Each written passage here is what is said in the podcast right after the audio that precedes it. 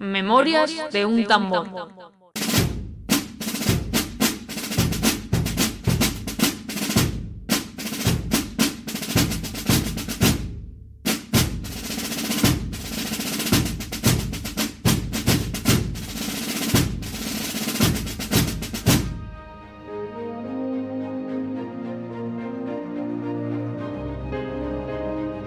Si quieres entender tu pasado, si te apetece revivir acontecimientos narrados con sencillez y pasión, si te gustaría conocer personajes que dieron vida a nuestra historia, estás en el lugar indicado.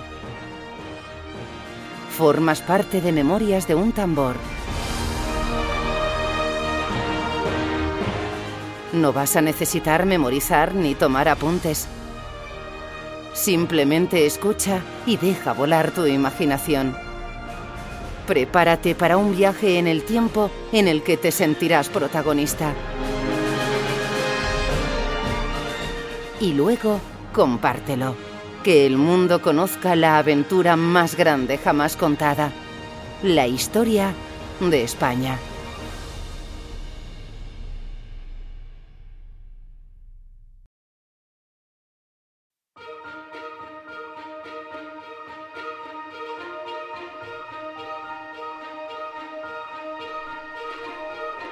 Hola, aquí estamos con el tema 69 visigodos. Vamos a hablar un poco de esta época tan importante para la historia de España. Eh, antes de nada os cuento la estructura del audio que va a tener. Primero vamos a hacer una introducción histórica. Mm, va a ser larga porque, claro, hay que meter los visigodos de dónde salen, cómo llegan a la península. Es larga la introducción, digamos, que no afecta propiamente a la historia de España, sino a la historia de esta cultura. Creo que es fundamental, por eso vamos a dedicarle más tiempo, de dónde viene esta gente, de dónde proceden y cuál es su proceso de, de llegada hasta la península. Luego esa evolución de los visigodos en la península. Eh, no vamos a dar muchos nombres ni muchos años, vamos a dar una serie de conceptos. Eh, como siempre hacemos en estos audios, no entramos en demasiado detalle porque sería demasiado farragoso. Y como tercera parte del audio, el último bloque va a ser vamos a hablar un poco de las características de esa sociedad visigoda, ¿no? un poco sus, hábitos de vida, eh, la política, la economía, en fin, un poquito ya definen un poco cómo eran los visigodos que son nuestros antecesores realmente. ¿no? Y eh, bueno, pues está un poco la estructura que va a tener el audio. Así que sin más vamos a empezar a hablar, eh, vamos a hacer la introducción histórica. Recomiendo, por supuesto, escuchar antes de este audio el audio de, de Hispania Romana. Ese audio es fundamental para, bueno, para mm, escucharlo antes de este eh, vamos a enteraros de muchas más cosas y ver el origen de esta cultura visigótica. Además, hacemos al final que lo recorre que se hace un ensamble con los visigodos. Bueno, en fin, recomiendo escuchar el audio de los de España romana si podéis. Y si lo habéis escuchado, pues nada, lo tenéis en la, memoria.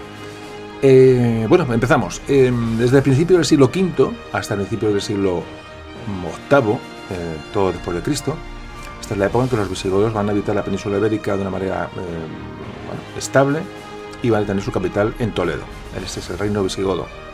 A pesar de este legado cultural y artístico que nos dejan los visigodos, eh, bueno, pues eh, parece que han sido olvidados completamente y que la existencia de los visigodos ha pasado muy desapercibida para la mayoría de nosotros, para la mayoría de los niños, para la mayoría de los, sistemas de enseñanza que tenemos hoy en España, una época que prácticamente es absolutamente es desconocida. El pueblo visigodo permanece en España desde el siglo V, como decía, hasta principios del siglo VIII, eh, dejando en esta cultura una gran influencia eh, por ejemplo, como algunas muchas palabras en el léxico castellano actual, luego hablaremos de eso más adelante. Eh, gracias a los visigodos, el catolicismo terminó dominando la península ibérica, se va a convertir en su religión oficial, y por otra parte, fue durante esta época visigoda cuando se va a fraguar, muy importante, por primera vez, esto es fundamental, la unificación de todos los territorios de la España actual. Eh, fijaos, es importante la época visigótica. A pesar de todo, como digo, en las escuelas, este periodo de historia de España no se trata con la profundidad que se debiera. Los godos, visigodos godos, saben un poco la diferencia, los godos eran considerados una de las tribus pertenecientes a los pueblos germánicos orientales y que recibían el nombre, sobrenombre de bárbaros, es decir, los godos visigodos eran, bárbaros, así, les llamaban los romanos. El origen de los godos hay que buscarlo en Escandinavia, fijaros de dónde, de dónde vienen, ¿no? de, de, tan al norte de Europa, ¿no? probablemente surgieron en el sur de Suecia, hacia el siglo eh, I antes de y a través del Báltico cruzan el Báltico y van a migrar hacia lo que es hoy el noroeste de Alemania. Más tarde van a, se van a desplazar poco a poco hacia el sur, en dirección del río Danubio, van a, con ese eje y, bueno, y van a llegar, tardarían luego en llegar a, zonas más occidentales que nos afectan. Evidentemente la importancia del tener un eh, de tener un mapa a mano o la importancia de tener conocimientos geográficos a la hora de a la hora de descifrar la historia y, poderla eh, desgranar con más, con más solvencia. ¿no? La, geografía, como siempre digo, asociada a la historia. ¿Qué, importante es la geografía y cuán de la mano va de la historia eh, del conocimiento geográfico? Si no es que no nos enteramos de nada. Hablamos del Danubio, hablamos del Báltico, hablamos de Escandinavia. Si no sabemos dónde, dónde está, pues estamos perdidos. Como si nos hablan de Mordor. Es que es la cuestión. Entonces hay que, hay que, hablar, hay que conocer la geografía y tener, si puede ser, y si no la conocemos, pues coger un mapa y ver eso, dónde está Suecia, dónde está Escandinavia, dónde está el Danubio, dónde está el Báltico, etcétera, etcétera, etcétera. Es importantísimo. Estos godos se dividieron en dos ramas, los visigodos que se van a dirigir hacia el occidente y que llegarán posiblemente a la península, luego hablaremos de esto con detenimiento, y los ostrogodos, los ostrogodos que van a estar más en el oriente, decía, hacia el este, antes de llegar a Italia, al final llegarían hasta Italia. Es decir, los visigodos van a venir muy a la zona muy, eh, muy occidental, que es la península ibérica, y los ostrogodos se van a quedar en la zona más, más este. De, hecho, no llegarían hasta, hasta Italia, pero se expanden mucho más hacia el este. Repito, esto lo, vamos a ir viendo con, tranquilidad. El, bueno, cae el Imperio Romano de Occidente en el año 476. Eh, los pueblos germánicos eh, consiguen la independencia del Imperio Romano y van a permanecer en los lugares donde ya estaban asentados. Los visigodos en España, los francos en Francia, los ostrogodos en Italia, los vándalos van a estar en el África del Norte, los anglos y los sajones en, Inglaterra. Cuando hablamos de anglosajones hay que pensar que, el mundo anglosajón que hoy definimos, su origen es del norte de Alemania, es decir, los anglos y sajones son, tribus. Pues bueno, vamos a desarrollar todo esto, esta pequeña eh, entradita que hemos hecho. Esta es una subentrada, o sea, un sub, eh, subintroducción histórica de la introducción histórica general.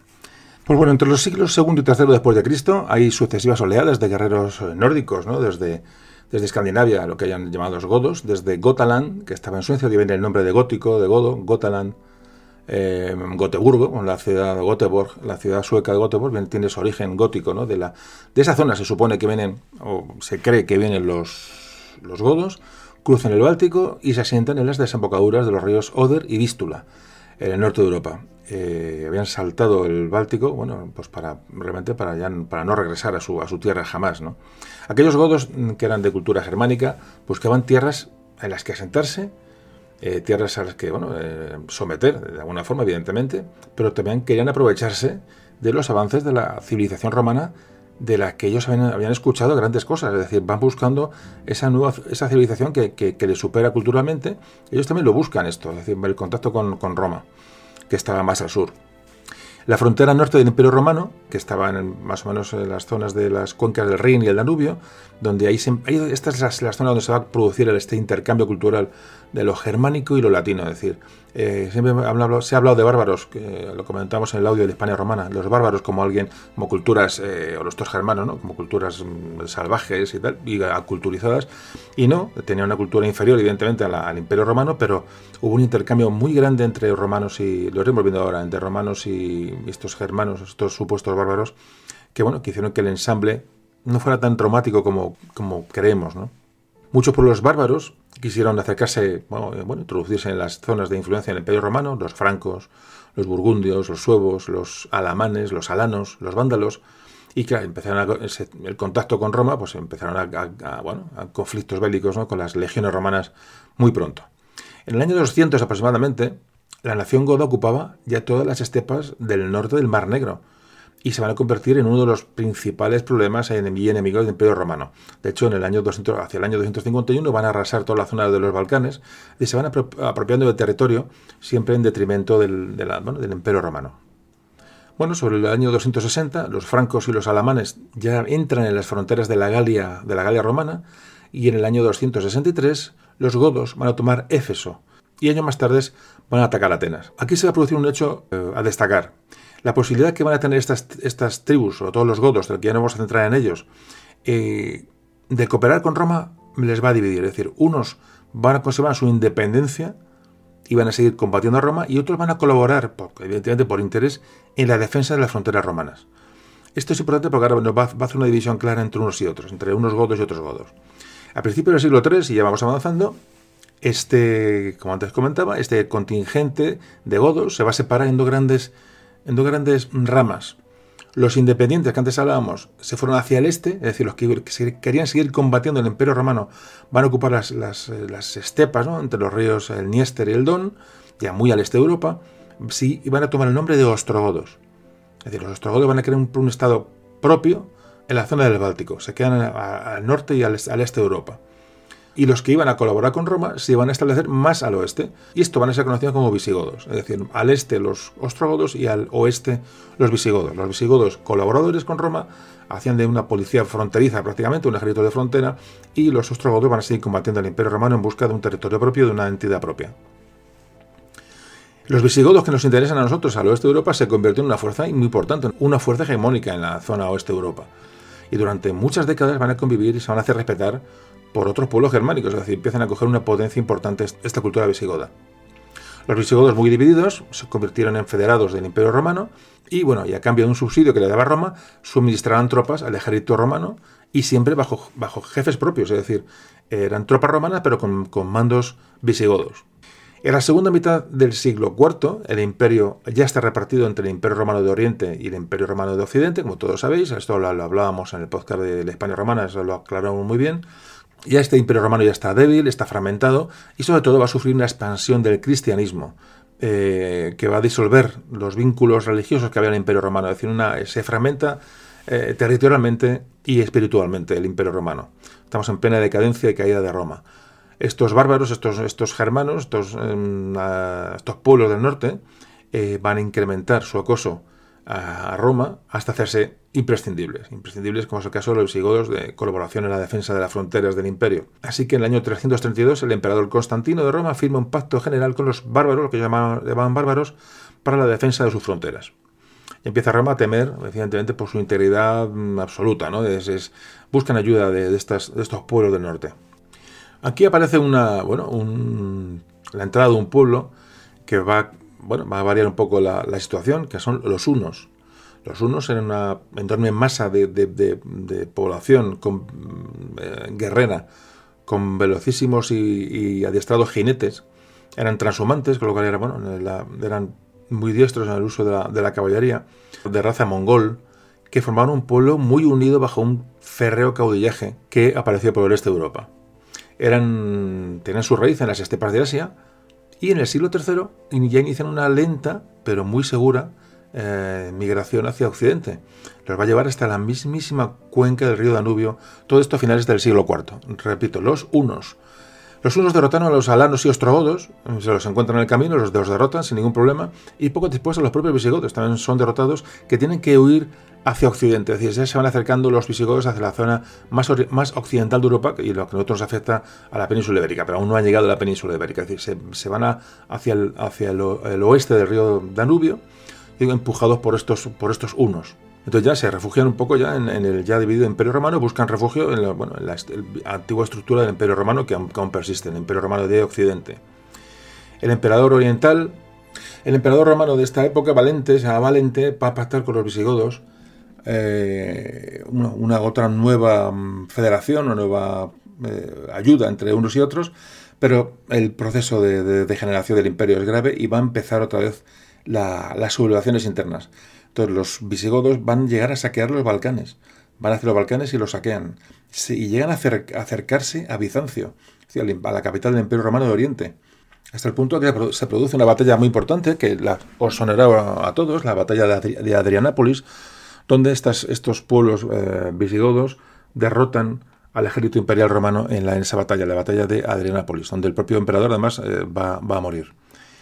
Hay un emperador posterior, Teodosio, que va a intentar reunir por última vez, y los reúne de hecho por una manera muy, muy leve, los imperios de Oriente y Occidente. Con Teodosio es el último intento de reunificación de la, de la, de la vieja Roma. ¿no? Claro, esta batalla de Adrianápolis va a llevar a los visigodos a estar en la cumbre y tratar de tú a tú con Teodosio, con el, nuevo emperador romano, y ya pactan con Teodosio los visigodos, pero ya exigen unas tierras en propiedad. Ya son, se exige un trato de federados, es decir, el pueblo visigodo es federado de Roma y quiere tierras. Esto ocurre en tiempos de, Teodosio. Ya se les concede autonomía, eh, se, les, se les exhibe de impuestos, bueno, y se les paga muchísimo dinero a cambio de, alistarse en el ejército imperial o ayudar a la defensa de Roma, de una Roma en descomposición. Los unos siguen ahí, estas tribus de los unos siguen, eh, se establecen en la llanura, en la llanura húngara, y aquí aparece Atila, el famoso Atila, el rey de los unos, que aunque todos me imagino también habéis, habéis oído hablar, y va a conseguir un reino extensísimo, casi prácticamente igual de extenso que, el Imperio Romano. Todo esto al lado del Danubio. Fijaos lo que es que como Europa está cambiando, la, vida de Europa está cambiando en estos momentos, con esas tribus eh, del norte, con los hunos, con la Roma en decadencia. Fijaos el, momento tan clave que vivimos de la historia de, Europa y de nuestra historia a la vez, ¿no? Eh, Atila quería ser el nuevo emperador y quería someter tanto a los pueblos germanos, a visigodos, ostrogodos, como a los romanos. Es decir, Atila venía por todas. Cuando muere Teodosio, llamado Teodosio el Grande, esto va a suponer ya por fin ya el fin de la unidad imperial, eh, desde que creó Octavio Augusto, este, repito, nos, repetimos al podcast de la España romana, y en el año 395, eh, a la muerte de, de, Teodosio, el imperio se divide ya definitivamente entre sus hijos. Aquí empiezan rencillas, intrigas entre las cortes de Oriente y de Occidente y van a provocar, como siempre, luchas internas y se va a relajar la defensa de las fronteras del, Imperio Romano. Ya están obligados los romanos, a, los, sucesores de, Teodosio, a están obligados a una política de compromisos con los, con los llamados, con lo que ellos llamaban bárbaros, ¿no? Los, mm, en este caso los visigodos, ya empiezan a ocupar puestos de importancia, van a llegar incluso a, emparentar, a, tener eh, casarse con, con miembros de la Casa Imperial Romana y los visigodos pasan de ser enemigos eh, a ser unos aliados absolutamente fundamentales e imprescindibles para la defensa del Imperio de Occidente. Bueno, ya hemos dado muchos datos, nos hemos situado un poquito quiénes son esta gente. Ahora vamos a seguir hablando, hacemos una pequeña pausa y continuamos.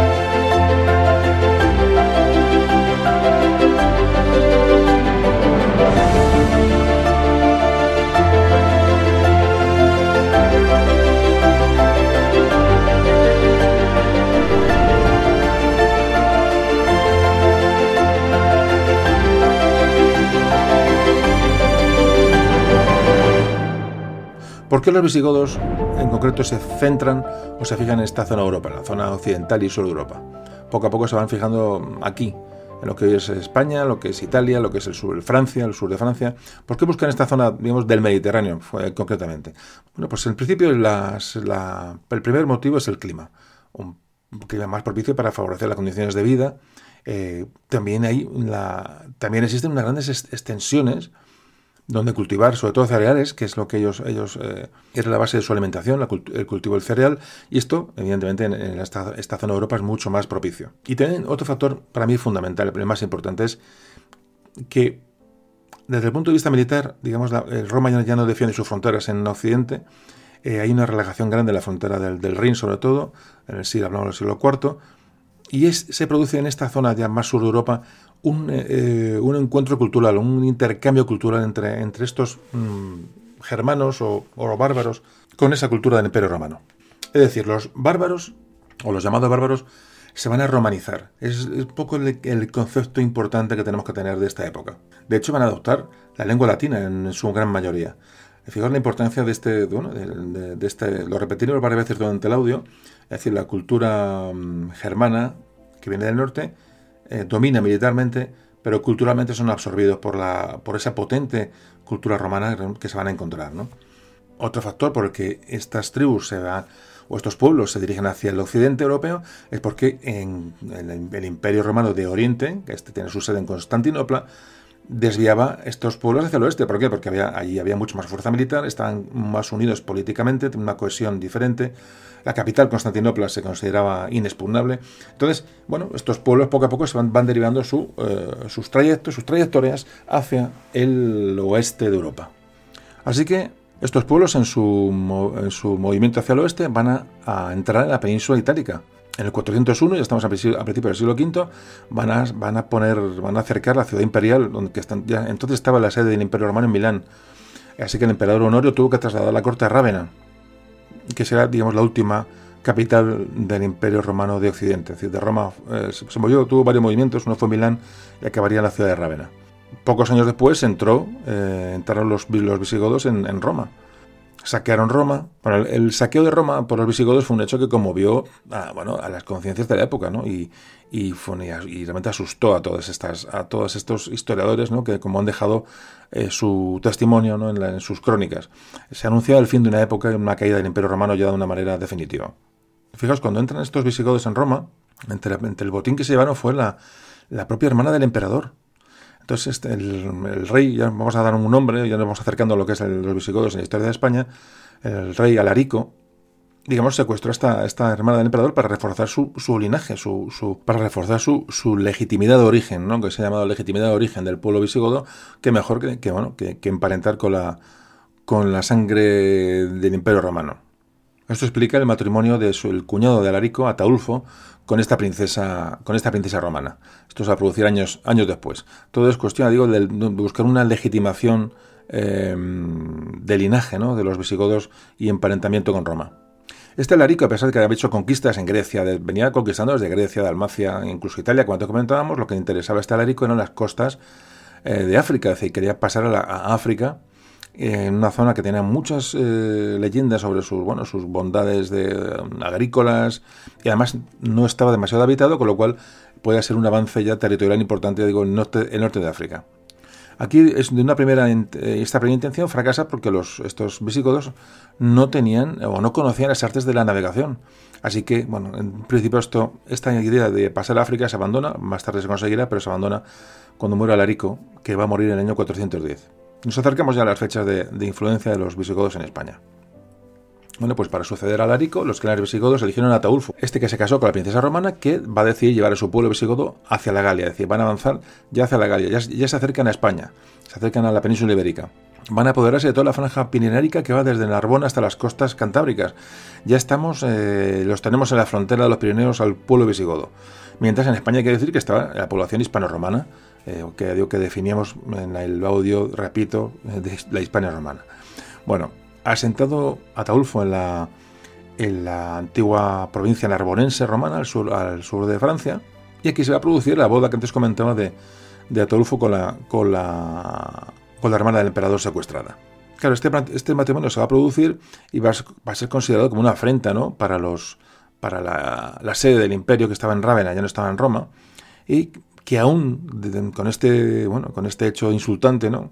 De, casar a una, una, princesa eh, secuestrada, ¿no? Con un bárbaro, con este eh, Ataulfo, bueno, pues van a reunir un ejército. Todavía tuvieron unos los pequeños, digamos, coletazos del Imperio Romano se producen aquí cuando montan de, la casa de la nada o movilizan un ejército y lo lanzan contra los visigodos que son derrotados. Aquí es cuando los visigodos ya pasan a la Hispania romana. La primera vez que pasan a la Hispania romana es en este, este momento, cuando son derrotados por el ejército romano ante esta afrenta ¿no? de esta boda con la, con la princesa romana. Los visigodos pasan a Hispania, como digo, con la intención de ocupar la zona de la Tarraconense. La Tarraconense, bueno, que se vive la, Aragón, bueno, mucho más amplia, la zona, toda la zona eh, noreste de España, de la actual España. Era la única provincia que en ese momento estaba libre de esas eh, oleadas de suevos, vándalos helanos que todos hemos estudiado en el colegio. Bueno, algunos hemos estudiado en el colegio en su día, que estaban ya en la península entrando, también aprovechando esa decadencia del, Imperio Romano. Bueno, pues los visigodos entran a la península, a la península con población hispano-romana, pero hay grandes zonas de la península ya conquistadas por, por estas tribus bárbaras o germánicas de suevos, vándalos y alanos, que hayan ido penetrando poco a poco en la península desde desde hacía años. Esta es la situación que, que nos encontramos. Fijaos, una situación de caos absolutamente increíble. Del Imperio Romano se está desmoronando. En España, eh, lo que es la actual España o la Hispania romana, están tribus eh, bárbaras ocupando gran parte del suelo. Suevos, repito, suevos, vándalos alanos. Eh, los visigodos entran por el norte y se instalan en la parte noreste de España, es decir, la huella hispano-romana se, se, queda en lo que es la población, esa herencia que queda de Roma, pero prácticamente España, o Hispania, repito, está invadida por estos pueblos del norte. Este Ataulfo fue asesinado finalmente en el año 415 en Barcelona, donde, donde contrajo matrimonio, y le va a suceder durante siete días Sigerico, que también pereció asesinado. Eh, el, el, siguiente rey iba a ser Valia, que de nuevo intentó llevar a su pueblo, al pueblo visigodo, a África. Llegó hasta Gibraltar, pero tuvo que retroceder igual por imposibilidad de cruzar, de navegar con garantías. El, que, poco el tramo de estrecho, pues retrocedió.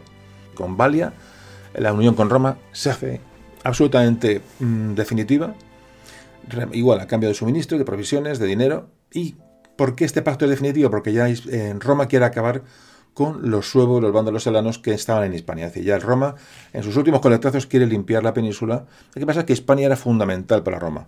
las provincias de Hispania eran fundamentales bueno, y querían expulsar a esos bárbaros y cuentan, ya no, ellos no cuentan con, militarmente con, tropas, no son ya la potencia, la han perdido, entonces cuentan con los visigodos para expulsar de la península ibérica, de la Hispania romana, a estos suevos vándalos helanos que, que están ocupando cada vez más territorio. Así que, ¿qué ocurre? Los visigodos se ponen a la tarea y empiezan a conseguir victorias sobre estos pueblos, empiezan a recuperar territorio de la antigua Hispania, de la antigua romana y les permite asentarse de forma definitiva y con total autonomía en la zona entre, entre Loira y la ciudad de Burdeos francesa. Es decir, les permite un asentamiento ya en el sur de Francia, eh, mm, les reconoce el territorio como suyo, como aliados, y, la Hispania romana va a quedar, digamos, eh, bueno, en una zona, digamos, de, influencia de estos visigodos que están en el sur de Francia. Para explicarlo, ya que acabamos ya la historia de, digamos, de, la, de cómo llegan los visigodos hasta las fronteras de los Pirineos, los, sus ejércitos quedan al norte de los Pirineos, siempre vigilantes de que los, de, bueno, de cualquier momento determinado entrar otra vez en la península ibérica para eh, recuperar un posible territorio y para mantener a raya a estos suevos vándalos alanos poco creo que el concepto queda, queda aquí más o menos fijo. Pero ya digo, ya tenemos a los visigodos al, norte de los Pirineos, asentados de ley mm, y autorizados por Constancio. Repito, eh, como vigilantes desde, desde fuera, digamos, del sur de Francia, de lo que ocurría en la península eh, ibérica, en la Hispania romana. De una manera un poco sucinta y de una manera básica nos encontramos ya con, bueno, en la, mm, cerramos la primera parte del audio lo que la introducción histórica de cómo llegan los visigodos hasta, hasta los Pirineos, que lo que más, más o menos espero que haya quedado que haya quedado claro, que tengáis una, bueno, una noción de cómo sucedieron los hechos. Y ya no, bueno, vamos a pasar a hablar de cómo era la situación en, la Hispania romana, ya en el siglo V, cuando tenemos a los visigodos al norte, eh, bueno, vigilantes, ya digo, de lo que ocurría aquí en la, península y cómo va a producirse su entrada, bueno, poco a poco y de, qué, y de qué forma. Ya hablamos de la situación en la Hispania romana en el siglo V. Bueno, pues hacemos una pequeña pausa y continuamos.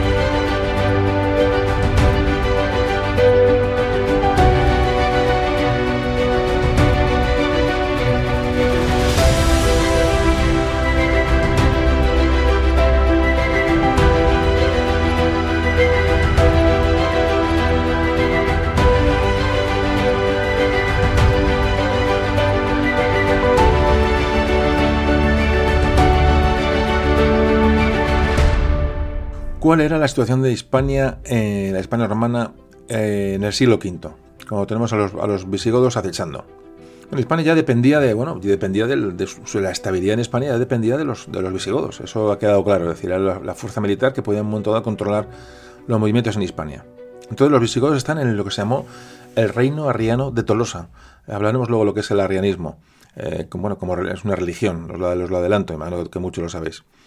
Bueno, con este Valia, este rey Valia, que antes hablábamos, el reino visigodo se va a estabilizar hasta formar una, una, una, una, eh, verdadera potencia en el occidente europeo, con sede en Toulouse. Toulouse, que se transcribe al castellano como Tolosa. Cuando hablamos del reino de Tolosa, hablamos de la ciudad eh, francesa de Toulouse. En el 422 eh, los vándalos dominan prácticamente todos los puertos de su influencia en la, en la Hispania romana y se les abre ya el camino a África. Es decir, los vándalos ya piensan en, en pasar a África, de hecho pasarán, en el 431 los suevos dominan toda la zona lo que es la, actual Galicia.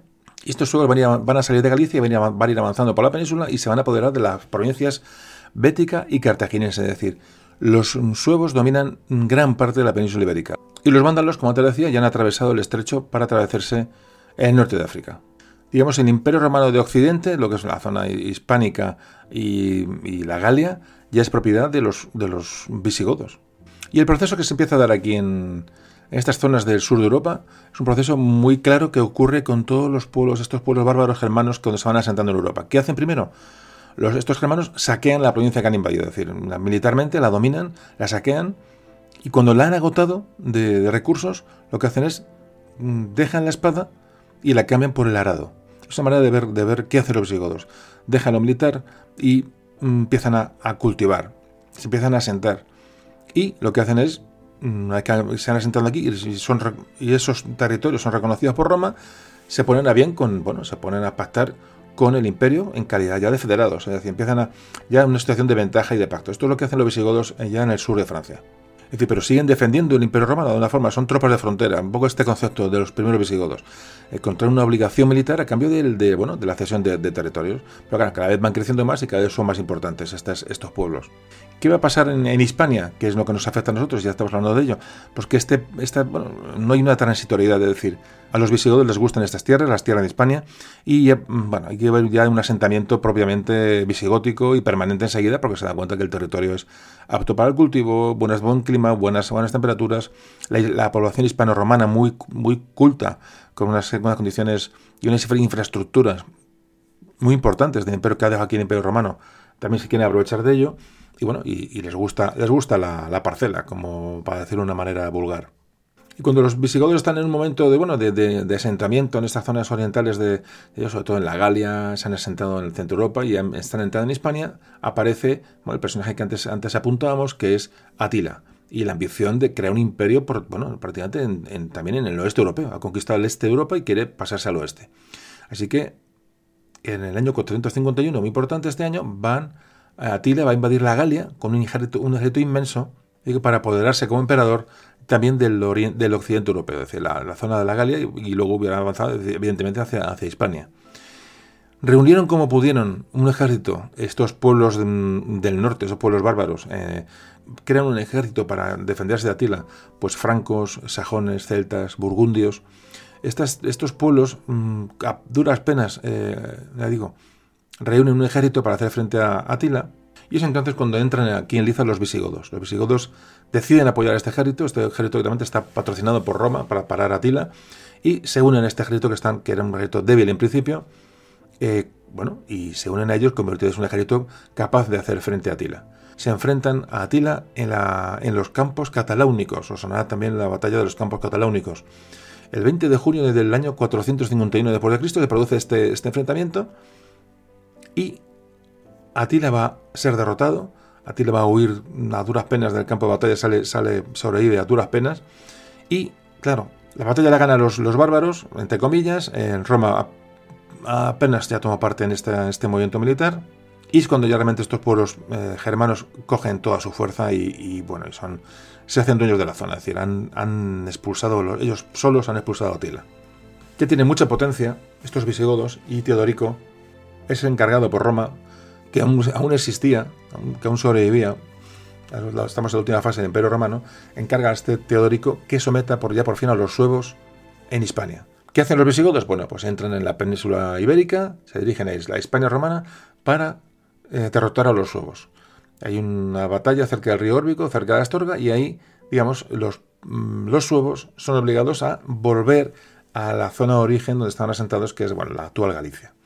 Em, ya empiezan a poner orden los visigodos, como veis, en la península ibérica, los, los, eh, los suevos que han invadido prácticamente, todo, bueno, prácticamente la mitad de la península ibérica o más, ya son obligados a, bueno, a refugiarse en su mm, tierra de origen, en Galicia.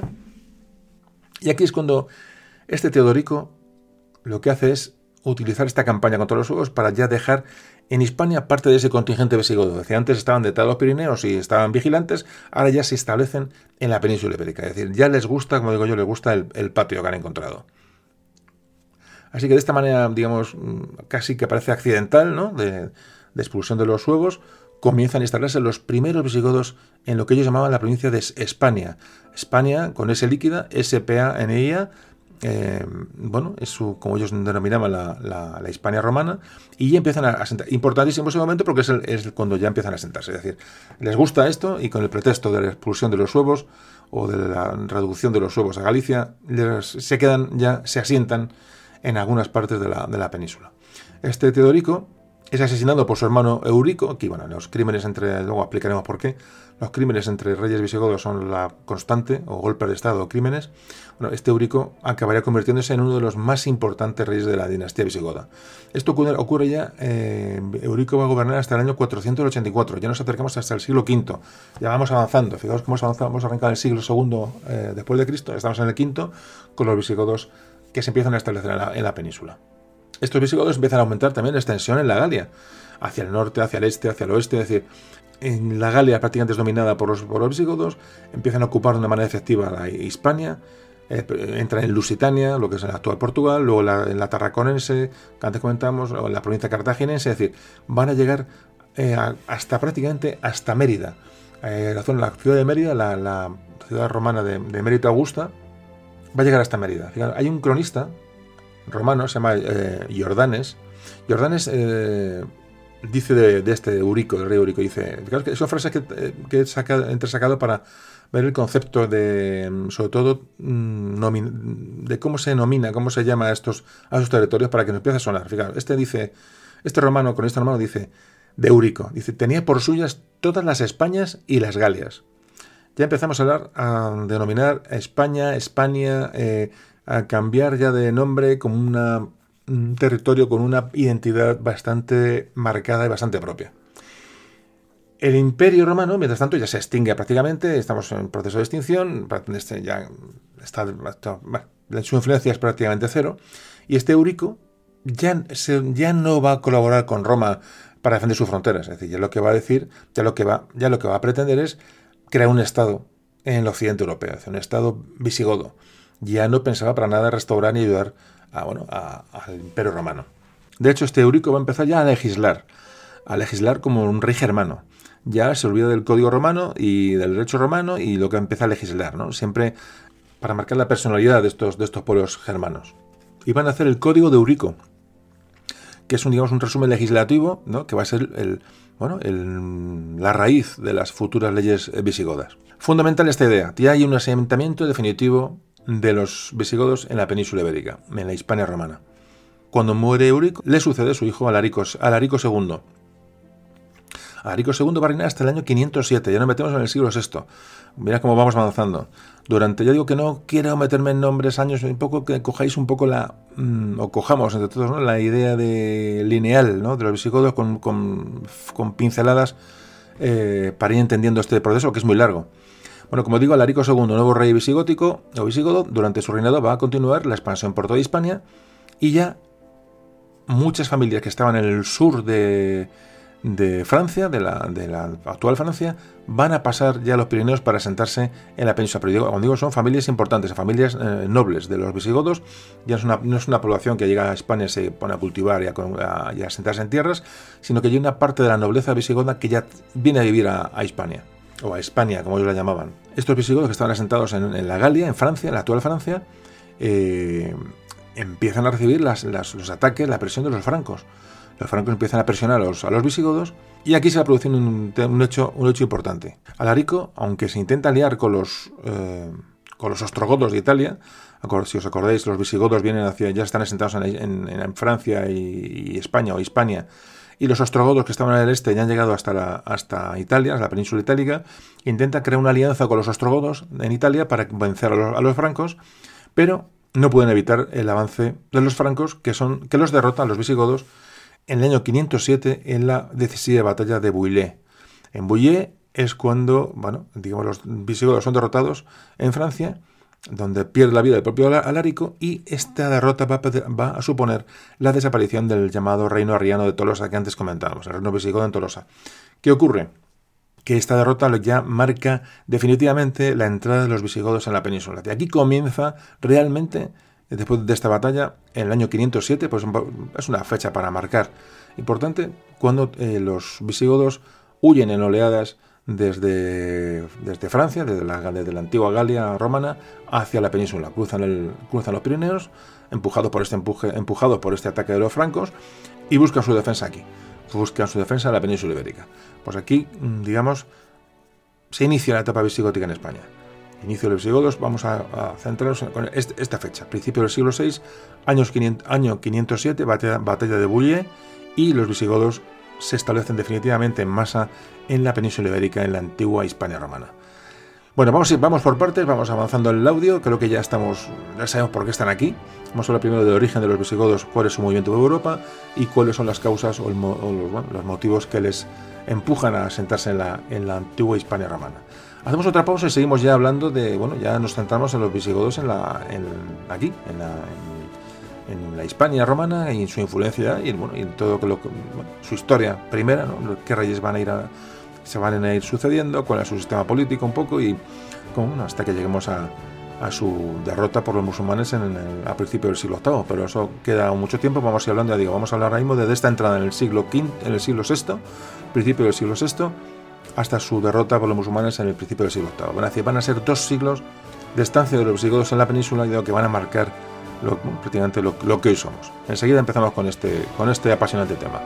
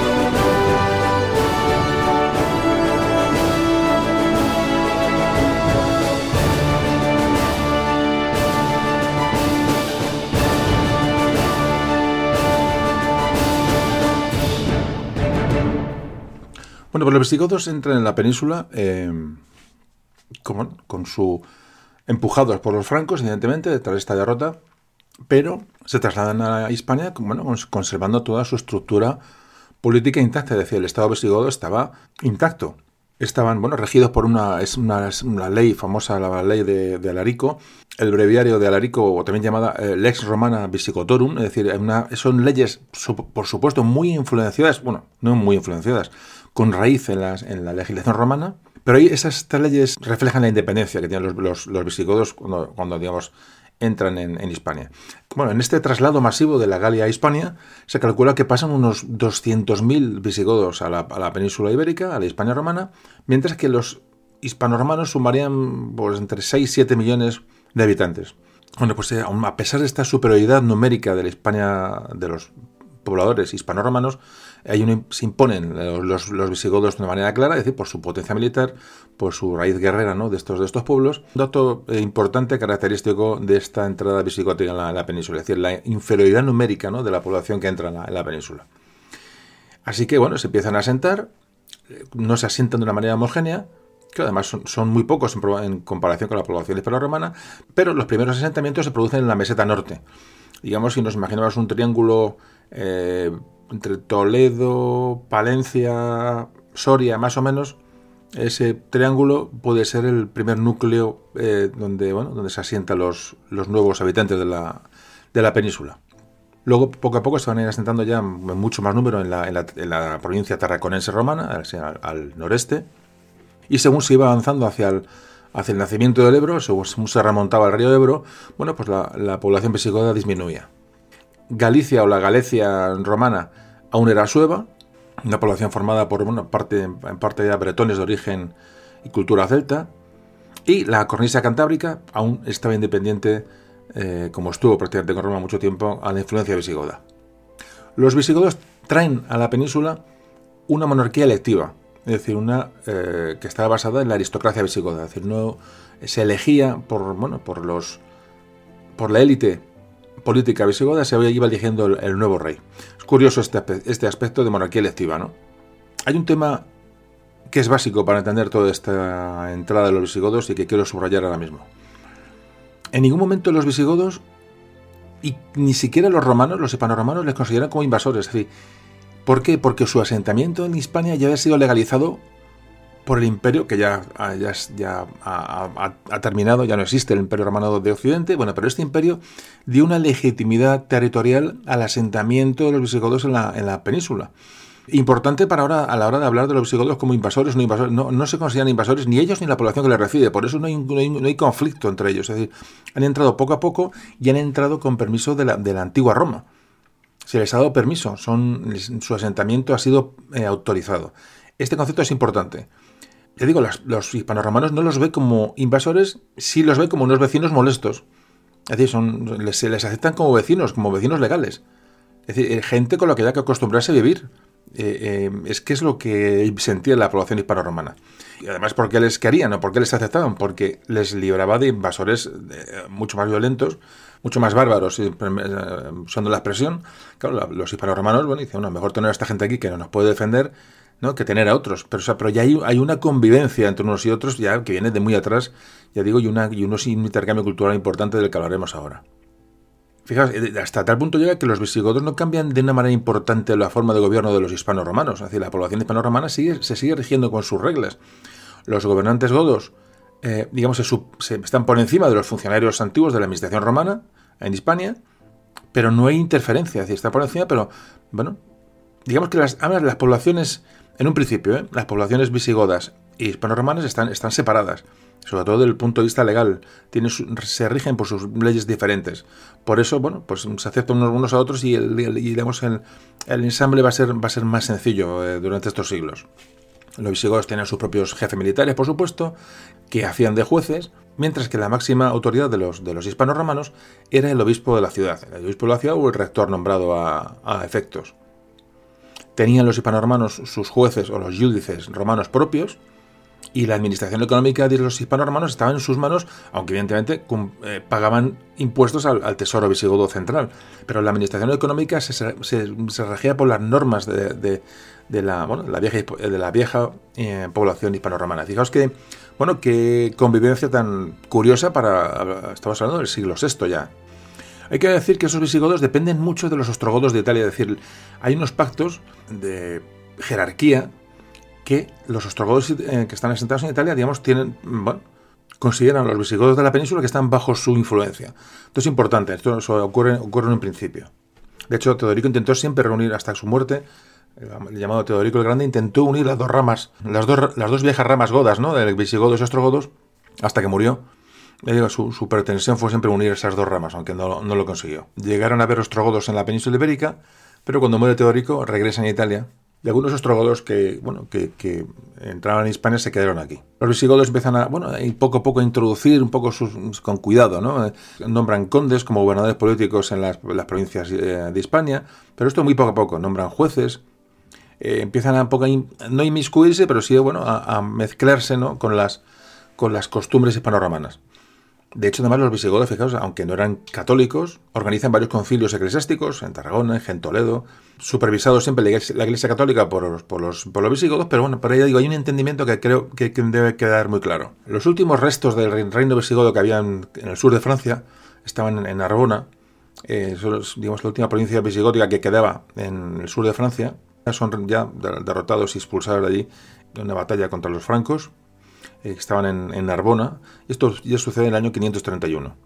Los francos se hacen con la ciudad, actual ciudad de Narbona francesa, y ya los últimos eh, visigodos tienen que emigrar hacia, hacia Hispania. Y ya la siguiente corte visigoda va a estar en Hispania.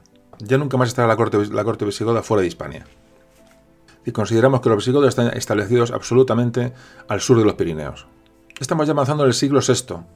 Situación, visigodos exclusivamente dedicados a la península ibérica, en Hispania, con los suevos en, Galicia, bueno, evidentemente tiene, su territorio de momento intocable, y aquí se produce un hecho trascendente y es que entre el año 534 y 536 aproximadamente, ya a mitad del siglo VI, las tropas bizantinas, es decir, los que venían del Imperio Romano de Oriente, que aún, se, aún pues, permanecía en pie, que venían de Bizancio, de Constantinopla, que es lo mismo, al mando del general Belisario, van a destruir por completo el reino vándalo. ¿Os acordáis que antes los vándalos pasaron a, al norte de África? Bueno, pues son los derrotan estos, estos bizantinos, que lo que quieren es reconstruir el, Imperio Romano. Eh, tiene esa, quimera, ¿no? Entonces van al norte de África, derrotan a los, a los vándalos y se van a hacer también con el control de las Islas Baleares, además de, lo que es las ciudades de, actual de Tánger y de Ceuta. Es decir, empiezan a, llegan los bizantinos desde el otro lado del Mediterráneo, bueno, pues a, presionar en, este lado de, en este lado de Europa, en este lado del Mediterráneo. Los visigodos se sienten amenazados y van a empezar a, crear guarniciones muy al sur, en la costa de Levante, la, lo que la, la Bética romana, es decir, la antigua, actual Andalucía, y van a llevar bueno, mm, tropas para allá, van a fortificar eh, todas estas, estas zonas y van a crear nuevos núcleos con los cuales, digamos, esta operación, con esta operación va a hacer que los godos, los visigodos se establezcan en, en, en las zonas más romanizadas de Hispania, es decir, van a llegar prácticamente con sus tropas a todos los lugares de Hispania. Lugares que de hecho no habían recibido todavía la influencia visigótica 100%, sino que seguían digamos con su vida particular. Bueno, pues aquí con esta, esta amenaza de, de Bizancio y esta expansión de los visigodos hacia el sur para crear guarniciones, ya todas las zonas hispánicas o, o hispano-romanas van a quedar ya bajo influencia visigótica absolutamente ya al 100%. En estos años siguen las guerras con los bizantinos y sobre todo también con los francos. De hecho, los francos van a atacar la península van a llegar a, sitiar Zaragoza eh, en la mitad del siglo VI.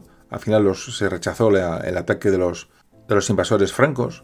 Y esta debilidad que tenían los visigodos en el norte ocupándose de los francos fue aprovechada por los bizantinos para instalarse en el levante español. Justiniano, que era el emperador del Imperio Romano de Oriente, allí en Constantinopla, tenía el afán de recuperar las antiguas tierras del Imperio Romano y aprovecharon, ya digo, la debilidad de los visigodos y además la llamada de, un, de, de Atenagil, de un noble godo, que se rebeló contra el rey godo titular. Digamos, bueno, las, las disensiones internas llamaron a los, a los bizantinos para que les ayudaran y entonces los bizantinos invadieron toda la parte sureste de España, es decir, de una franja más o menos, no sé, que iría más o menos desde Alicante pues hasta, hasta Sevilla, más o menos. Una, toda esa franja, toda esa franja queda ocupada por los bizantinos. Que digo, aprovechando esta guerra civil, realmente es una guerra civil entre Atanagildo y Ágila, que era el, el rey mm, visigodo, bueno, pues, pues ya digo, estas pugnas internas van a favorecer la entrada de, de los bizantinos. Los bizantinos van a ocupar una franja más o menos que va desde Valencia hasta Cádiz, más o menos, para que hagáis una idea. Fijaos la, la, ocupación de territorio que hacen tan grande. Aquí estuvo Bizancio. Esto tampoco es conocido por, en la historia española. Es decir, estuvieron los bizantinos durante bastantes años ocupando una franja, repito, desde Valencia hasta Cádiz. Eh, en fin, son cosas que vamos descubriendo imagino, te repito, muchos lo sabíais ya seguro, pero otros muchos otros también se de que no, porque esto no se, no se explica en la, historia de los colegios. Entonces, los bizantinos estuvieron ocupando una franja enorme del sureste español. Yo creo que esto está, esto está empujado por Justiniano, que era emperador de Oriente y que quiere recuperar esta gloria romana antigua, ¿no? Pero los reyes godos que tienen una estructura fuerte van a parar este empuje de, de, Constantinopla, de, de, Bizancio. Es decir, Bizancio se va a establecer en el norte de África, sur de Italia, llegan hasta sur de Italia eh, también invaden, ya como antes decía, todo el levante español, pero resisten los, visigodos, resisten aquí. Es decir, resisten el, empuje primero de, las, de las tropas bizantinas. ¿Qué es lo que hace luchar contra estos bizantinos y contra los, contra los suevos y contra quien se le presente? Que hay un, sentido, hay un sentido de identidad grande ya, un sentido de independencia territorial. Eh, y ya esto no es que, evidentemente, no se puede poner fuera de este contexto a los pobladores ibéricos, a, la población hispano-romana, bueno, que era la, la, autóctona y la, realmente la, la que vivía en la península ibérica. No iban a permitir que nadie, mm, digamos, eh, eh, en su territorio que ya consideraban como suyo. Ya digo, repito, un sentido de independencia territorial que tienen, que existe en la península ibérica. Conceptos que son importantes para luego descubrir, bueno, o, entender por qué los visigodos son origen de la, de la, bueno, del origen de España realmente, de las raíces de lo que conocemos como España. El rey Atanagildo, que es el que está en el momento gobernando el estado visigodo, bueno, pues afianza el fortalecimiento de, ese estado visigótico, del ejército, y va a hacer frente de una manera contundente a estos, a estos bizantinos. Bizantinos que fueron en principio sus aliados. No, en fin, digamos que Atanagildo les llama para que les ayude, pero mm, los bizantinos no es que solamente les ayudan, sino que les gusta esto y se quedan aquí.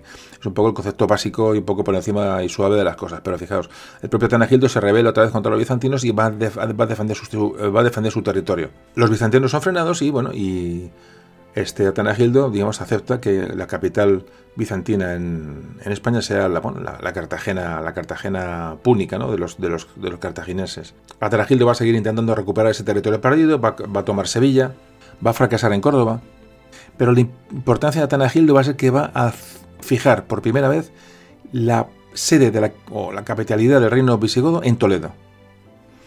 Importante, Atanagildo en Toledo. Toledo va a ser a partir de ahora pues el centro cultural, militar, político y estratégico de, España o de Hispania, como vamos a llamarlo, pues prácticamente, bueno, pues hasta el final de la Reconquista. Toledo es una, bueno, es una ciudad que si todos conocéis o habéis visto en fotografías, su situación defensiva es idónea, es prácticamente imposible de asaltar, eh, agua, el, el, tajo que hace una hoz sobre la ciudad. Además, en cuanto a comunicaciones, estratégicamente situada es el mejor sitio, está a medio camino la calzada que llevaba, bueno, que, que, unía Mérida y Zaragoza. En fin, Toledo aparece en escena. Este rey muere en el año 567, en Toledo precisamente, y le sucede Liuba. Liuba, rey visigodo, que va a asociar, digamos, su poder en casi en igualdad de condiciones a su hermano con su hermano Leovigildo. Ya estamos acabando el siglo VI, vamos, Leovigildo reinó entre el 568 y 586. Ya hablamos, ya sonará el rey Leovigildo con seguridad. Eh, un rey muy importante, militarmente muy eh, preparado, al que se le va a encomendar la sumisión de las tierras eh, que están bajo poder bizantino. ¿Cuál es la importancia de Leo Vigildo? Pues que era un líder mm, con mucha fuerza, va a llegar a reinar después de Liuba, mm, va a hacer una política muy inteligente de acercamiento con, ya con todas las comunidades que hay en la península ibérica que él se va encontrando, tanto en religión, eh, como en política, como en economía, como en, digamos, la política impositiva, evidentemente siempre con, un gran ejército y la amenaza militar que él lleva, que él tiene, digamos, en la mano, eh, obviamente.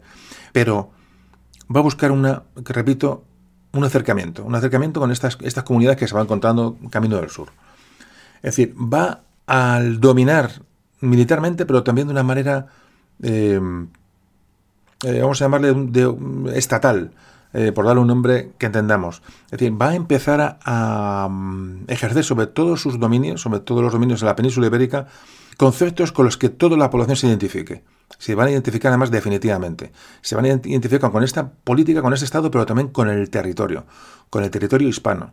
Es decir, Leo Vigildo, importantísimo Leo Vigildo, repito, reina entre el 568 y 586, va a hacer de la península ibérica un territorio con una identidad, donde se van a asentar definitivamente todos estos conceptos y a la parte de su dominio militar que antes contaba se va a fusionar con la sociedad hispano-romana.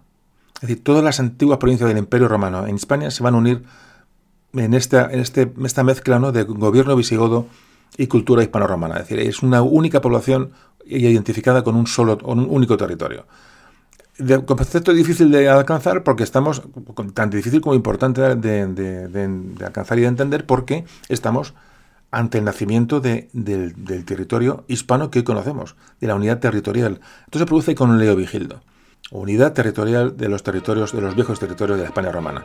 Eh, lo remarco muchas veces porque creo que es, que es clave. Hacemos una pausa y seguimos enseguida, después de este, de este importante dato.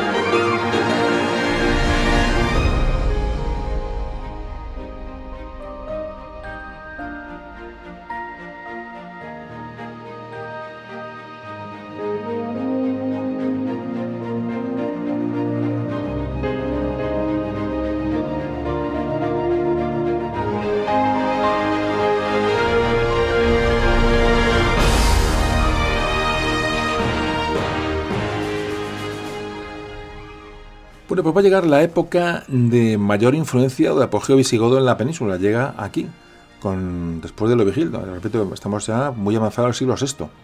Todavía queda un siglo por delante de, historia visigoda en la península. Este momento de apogeo visigodo es que se produce con lo Vigildo, con esta unidad territorial. Y aquí aparecen eh, personajes importantísimos con, con Leovigildo, sus hijos, Hermenegildo y Recaredo, ahora hablaremos de ellos. Eh, es el apogeo de la época visigótica en España y luego también aparecen importantísimas figuras intelectuales como San Leandro y San Isidoro. Digamos, se va a pasar de, esa sociedad germánica bárbara a un estado muy, muy, eh, muy fuertemente organizado. Es decir, esa fusión de la cultura hispano-romana con la fuerza militar de los visigodos van a, crear un, estado muy potente. Voy a comentaros un poco la figura de San Isidoro de Sevilla, porque no podemos pasar sin, sin, bueno, sin nombrarle un apartado especial. San Isidoro de Sevilla nace en Cartagena en el año más o menos año 556 y va a morir en Sevilla en el 636. Ya, ya entraríamos en el siglo VII. Eh, San Isidoro pertenecía a una familia hispano-romana de, de, rango social alto, pero su madre ya era de origen visigodo, es decir, ya incluso parece que estaba esa madre ya emparentada con la nobleza visigoda. Ya hay una mezcla como veis que llegó, se, tardó mucho en hacer una mezcla, digamos, de eh, matrimonial entre visigodos y hispano-romanos, pero al final se, fue, se va consiguiendo. Y este San Isidoro va a estudiar en la escuela de, la Catedral de Sevilla, va a aprender latín, griego, va a aprender hebreo, y al morir su hermano Leandro, que era arzobispo de Sevilla, le sucede en el gobierno de esta diócesis. Su episcopado en Sevilla va a durar 37 años. Entonces, claro, va a vivir esa época fundamental entre la decadencia, digamos, de la Edad Antigua y, el, y Roma con el nacimiento de la Edad Media importante estos personajes que están. Claro, es que los visigodos, ¿cuál es la importancia de los visigodos? Y hago un pequeño inciso, es que van a unir la edad, la edad eh, antigua con la edad media. Es este ensamble que a veces nos falta en el puzzle de la historia, nos falta estos ensambles, cómo se pasa en las edades. Bueno, pues hay siempre épocas de, transición. Bueno, pues esta transición entre la edad antigua de, Grecia, de Roma, de todas las culturas de, del, del, oriente del Mediterráneo, que se conoce como edad antigua, va a a tener su transición, lo que es lo que nos afecta a nosotros en la península eh, ibérica, con los visigodos. Y concretamente, esta época fundamental también va a ser eh, uno de sus, de sus personajes relevantes, es San Isidoro de Sevilla. Ya he perdido. Iba por. Estaba contando de San Isidoro y he ido al enlace de la Edad Media y Edad Antigua que me parece fundamental. A veces veo conceptos y los tengo que meter porque se me, vienen de repente y creo que yo repito, y lo voy a repetir otra vez. Ya sé que os canso, pero lo voy a repetir. Importante, visigodos eh, van a estar en España entre más o menos principios del siglo VI hasta final, hasta principios del siglo VIII, es decir, van a estar dos siglos, un poco más, un poquito más, pero bueno, vamos a quedarnos estos dos siglos y van a ser, van ensamble entre la edad antigua y la edad media. Eh, ya digo que hay, conceptos que hay que recalcar porque, porque en ellos se basa un poco la importancia de los temas que vamos tocando y en este caso de los visigodos mucho más. Bueno, pues eh, San Isidoro va a empezar a recomponer un poco la, vieja cultura hispano-romana, es decir, las bases de la, población que estaba ya en la península, va a promover una cultura pedagógica de, las élites de la iglesia para que luego lo trasladaran a la, población. De hecho, en el cuarto concilio de, Toledo, en el año 633, digamos, él creó un decreto para eh, impulsar esa política educativa obligatoria para todos los obispos del, reino. Eh, Isidoro de Sevilla fue un escritor también, bueno, enorme, ¿no? Eh, fue un historiador realmente, compuso muchos trabajos históricos y litúrgicos, tratados de astronomía, de, diálogos, enciclopedias, biografías, geografía, he dicho, no sé, he dicho astronomía, textos teológicos, en fin, mm, pero su tarea, aparte de esa enorme influencia cultural, es su tarea como historiador, que a nosotros nos afecta. Su obra más conocida es la etimología, que la escribió hacia el año 634. Esta gran enciclopedia que refleja la evolución del conocimiento desde la antigüedad eh, pagana y cristiana, digamos, hasta el siglo, hasta el siglo VII. Hace una historia, hace unas crónicas. En este texto también, eh, se, bueno, también se llama Orígenes y está dividido en 20 libros. Este, estos textos tuvieron una gran influencia en las instituciones educativas del, en la época medieval después y fue, fue impreso muchísimas veces en época del, ya del, Renacimiento, ya avanzado el siglo, mucho después de su muerte, en el siglo XV y siglo XVI, los textos de San Isidoro de Sevilla fueron eh, leídos en las universidades españolas, le digo, ya incluso en el siglo XVI. Pero la historia importante que nos cuenta San Isidoro es la historia de los godos, vándalos y suevos. Esa es una historia que nos ha dado muchas pistas sobre lo que hoy estamos hablando. Hay crónicas que fueron escritas en la época, esta es una, y luego en la famosa Laus, Laus la Alevanza de España, la otra obra de San Isidoro, bueno, pues que ya en esta, en esta obra sí que ya se denota que hay un concepto territorial y social importante como una unidad eh, nacional en la península ibérica. Es que llamaba España, con la S líquida, como digo, pero bueno, Hispania, España, ya se empiezan a hablar de las Españas, incluso ya si la S líquida, ya empieza el, término España aparece aquí ya con San Isidoro de Sevilla. Y la, sobre todo, ya no es el término España o España, que es lo, prácticamente lo de menos, es la sensación, el sentimiento de una cultura y una sociedad unida en torno a un mismo territorio. Fundamental estos conceptos culturales, por eso hemos hecho la parada en San Isidoro de Sevilla digamos, el, mundo visigótico para dar un giro, a, un giro enorme ¿no? hacia una, nueva época, ¿no? una unión territorial, que es lo que estamos intentando explicar. Como te decíamos, eh, dejamos ya San Isidoro, este Leovigildo llegó al trono, digamos, apoyado por, por la nobleza más alta de los eh, visigodos. Es decir, veían en él una, persona que estaba convencido eh, de la unidad territorial y que y, expulsar a los, a, a los mm, pueblos que aún estaban en la península ibérica buscando una unidad, ya digo, territorial eh, estrictamente peninsular, hablando geográficamente. Segundo punto fundamental de Leovigildo. Leovigildo va a crear una política hasta entonces absolutamente revolucionaria.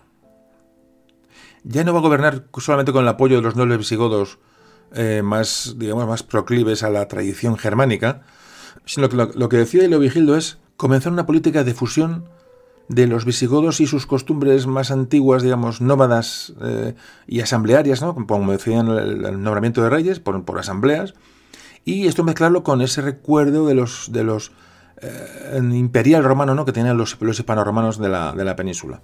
Lo que va a hacer es comenzar una política de fusión de, ambos, de ambas visiones del Estado y va a dar mm, lugar a un nacimiento de una nueva sociedad que va a ser Mm, producto por igual de visigodos y, romanos y hispano-romanos. Esto es lo que va a conseguir Leovigildo, que es una tarea absolutamente ciclópea. Claro, con ese poder que él tiene militar, con su victoria militar con ese apoyo de la nobleza, él asimiló ya todos los, los símbolos de los, de los césares romanos, acuñó monedas con su efigie, es decir, es otra revolución más de su reinado. Es un auténtico, mm, decir, emperador, pero es un rey visigodo sin, indiscutible, indiscutible. Y aprovecha esta, eh, bueno, esta posición de poder pues para avanzar en la unión de esa sociedad que hay en ese momento en la península ibérica. Pero la importancia que tiene Leovigildo, otro nombre que en la historia de España debería estar con letras de oro y todo el mundo saber quién fue y qué hizo. Y que evidentemente nos suena pues, a que es un nombre, alguno hasta, hasta, hasta curioso, ¿no? Leovigildo. Pues, pues no, es un personaje que tenemos todos que conocer y todos tenemos que, que bueno, que, saber lo que, lo que hizo. Leovigildo va a empezar a admitir hispanos romanos en los, en los, bueno, en los eh, cargos, en principio, mm, medios básicos de, Palacio, hace que estos hispano-romanos empiecen a tener su influencia en la corte. Al mismo tiempo que hace esta política que hemos nombrado, va a reanudar la guerra contra los bizantinos. Estamos hablando ya a finales del siglo VI, repito. Y por fin conquista Córdoba. Leovigildo consigue la recuperación de Córdoba. La, bueno, una capital que se había resistido siempre a los, a los visigodos. Este hecho es crucial, la reconquista de Córdoba digamos, el prestigio de Leovigildo es tan, tan, tan elevado entre, entre el pueblo, mm, ya digamos, de la península ibérica, ya no hablaremos de visigodos y panoramanos, sino una sociedad bastante unida, subió tanto el poder, el, digamos, el prestigio de, de que ya se decide a usar cetro, corona y manto, es decir, ya es eh, símbolos de realeza que Leovigildo adopta. Digamos, podemos considerar a Leovigildo como el origen de España, como unidad territorial. Yo estoy sin duda de acuerdo con esa interpretación del reinado de Leovigildo. Para mí es, eh, comienza a finales del siglo VI, mitad finales del siglo VI, comienza ese concepto de unidad territorial definitiva de España, de España o de Hispania, como queramos llamarlo. Repito, acuña moneda con su efigie, que es un dato también fundamental para, entender la potencia de este, este, personaje. Cada vez mete más hispano-romanos en el, aparato estatal. Hay más, bueno, ya empiezan a mezclarse.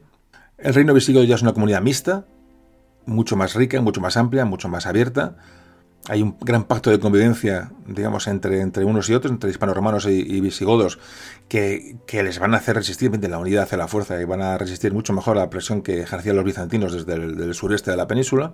Y lo que va a hacer Vigildo muy poquito a poco es dejar en la, administración civil y económica del Estado a personas de origen hispano-romano, o origen hispano, vamos a olvidar ya Roma, de origen hispano, mientras que la militar y, su, corte de palacio la dejó, digamos, para los, visigodos. Pero fijaos qué cambio tan importante.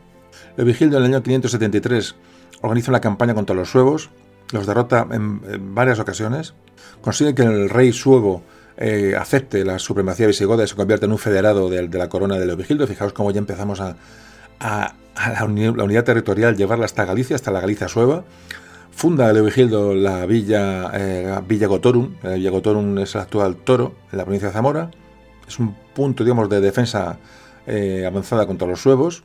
Va a empezar a repoblar la zona norte de lo que es la meseta castellana, en lo que ellos llamaban el Campi Gotorum. Campi Gotorum, la actual tierra de campos. Mientras cierra la unificación territorial eh, peninsular, lo que le, dedica esfuerzos ya en las zonas que le, son eh, mm, rebeldes y lanza campañas contra eh, toda la zona de, los, cántabros, ¿no? toda la zona norte de la, de cornisa cantábrica.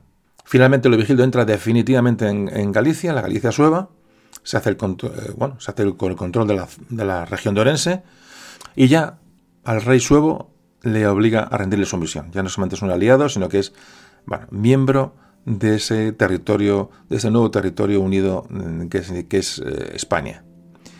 Solamente había una pequeña porción, o bueno, una porción controlada por los bizantinos que se resistía a Leovigildo. Hablamos del año 576. Ante esta situación ya de, bueno, de unión mm, peninsular prácticamente, solo queda una zona pequeña de los que conservan los bizantinos en el sureste español. Ante esa mezcla que ha conseguido ¿no? de esa sociedad hispano-romana y visigoda, ante esa política común, ante esa unidad territorial, lo que, claro, ese, esa sensación, como antes decíamos, ese golpe que tiene ya de rey Leovigildo, eh, lo que quiere es asociar ya a sus hijos al reino, es decir, eh, intentar hacer que la monarquía visigoda, que era electiva, y seguía siendo electiva, pero intentar dejar a sus hijos como, bueno, una, eh, como un tipo de monarquía hereditaria, que, en este momento, digamos, se, son opciones que aparecen, ¿no? que aparecen y desaparecen. ¿no? Estos reyes tan potentes, probablemente quería dejar a sus hijos el reino.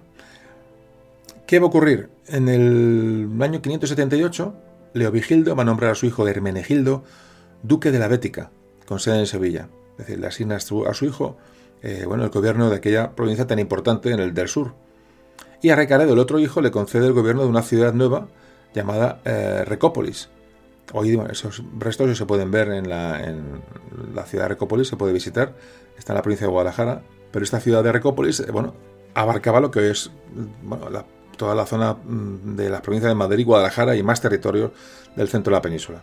Reparten con sus dos hijos estas dos, estas dos zonas, más que repartir, no reparte, sino les asigna.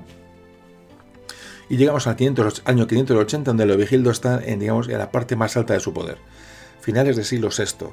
Eh, sigo repitiendo, Leovigildo, finales del siglo VI, el rey importante visigótico que va, va a ir, que va a crear la unidad territorial peninsular ha derrotado a casi todos sus enemigos en todos los frentes. Su autoridad es incuestionable y, bueno, y casi ya se empieza a adivinar el nacimiento de ese cambio del sistema político, de la monarquía electiva, a una dinastía basada en su, en su sangre, en su linaje, el linaje de Leovigildo. Bueno, solo que deba la cuestión religiosa. Leovigildo se mostró siempre muy tolerante con los, con los católicos. Él era arriano y, era, mm, y además era la cabeza de la iglesia arriana. Intentó facilitar todo lo posible el paso de los, de los católicos al arrianismo pero bueno, pero, pero esa unidad religiosa de momento no, no, estaba ni cerca. Va a organizar en Toledo un concilio arriano, el más importante de los celebrados en, en, en, Hispania, para intentar limar diferencias entre, entre las dos religiones. Realmente es, eh, como veis, un, rey unificador. usaba la espada, pero también usaba la cabeza. ¿no? Y había que intentar buscar una unidad espiritual, aparte de había conseguido la unidad territorial, pero había que buscar la unidad territorial, eh, perdón, espiritual, espiritual de la población. Tan importante es una como otra, repito, en aquella época la religión mm, es un concepto que, es, que tenemos que intentar meternos en la cabeza. La religión es fundamental, la religión es la base de la vida de estas, de estas gentes. Entonces, estas diferencias religiosas que había entre arrianos y católicos, ambos eran cristianos, pero con una, bueno, con una, con diferencia mm, importante en cuanto al concepto religioso. Luego hablaremos de ello, la diferencia entre el arrianismo y el, catolicismo. Pero claro, había que unir mm, religiosamente la, la población y de momento era bastante complicado. De hecho, Leovigildo fracasa en la unión religiosa, fracasa y bastante. Hay que pensar que, el arianismo era una religión muy enraizada en los visigodos, la traían desde, desde sus orígenes, muy vinculada al pueblo, al viejo pueblo godo, mientras que el catolicismo era, bueno, era el credo del, digamos, de las masas populares. El arianismo es de la, nobleza visigoda, la élite visigoda, y el catolicismo es, digo, es del, del pueblo hispano-romano. Es, muy difícil congeniar ambos conceptos. Me parece que el hijo de, hijo de Leovigildo, Hermenegildo, el, hijo mayor, eh, llegan rumores de que está convirtiendo al, al, catolicismo. Leovigildo no hace mucho caso. Bueno, el caso es que efectivamente eh, Hermenegildo se ha casado con una, con una católica. Residía en Sevilla como duques de la Bética, que antes comentábamos, y realmente eran, los reyes de, la Bética. Eh, repito que el concepto de comunicación y distancia en este momento es, totalmente diferente al que tenemos y este Hermenegildo al que el padre le asigna, le digo, en la dirección de la Bética, eh, bueno, se convierte allí posiblemente en un rey. Y es más, es que se convierte al catolicismo, en, dentro de una población que es absolutamente católica. Eh, se mimetiza con la población, con lo cual le da mucho más poder, mucho más prestigio delante de las, del pueblo de, la, de la Bética, de la antigua Bética romana. Leovigildo se adaptó muy bien a la situación política eh, en cuanto a unificación territorial, pero no llegó a asimilar el catolicismo, que ya se le venía encima porque se estaba convirtiendo realmente en la, religión de, bueno, que con más fuerza, con más importancia, le digo, en detrimento del arrianismo. Repito, ahora explicaremos cuál es la diferencia entre una cosa y otra. La última parte del reinado de Leovigildo se tiene que enfrentar con los problemas de con su hijo mayor, con Hermenegildo, y, y esa conversión de Hermenegildo al catolicismo. Así que se sabe que a finales del año 580 Hermenegildo ya cuñaba moneda en Sevilla con su nombre y no con el nombre de su padre, es decir, el hijo se le ha revelado territorialmente y religiosamente, es decir, es un problema a su hijo Hermenegildo, para Leovigildo. Hermenegildo demuestra ya una eh, voluntad sin fisuras de hacerse independiente del trono toledano de su padre.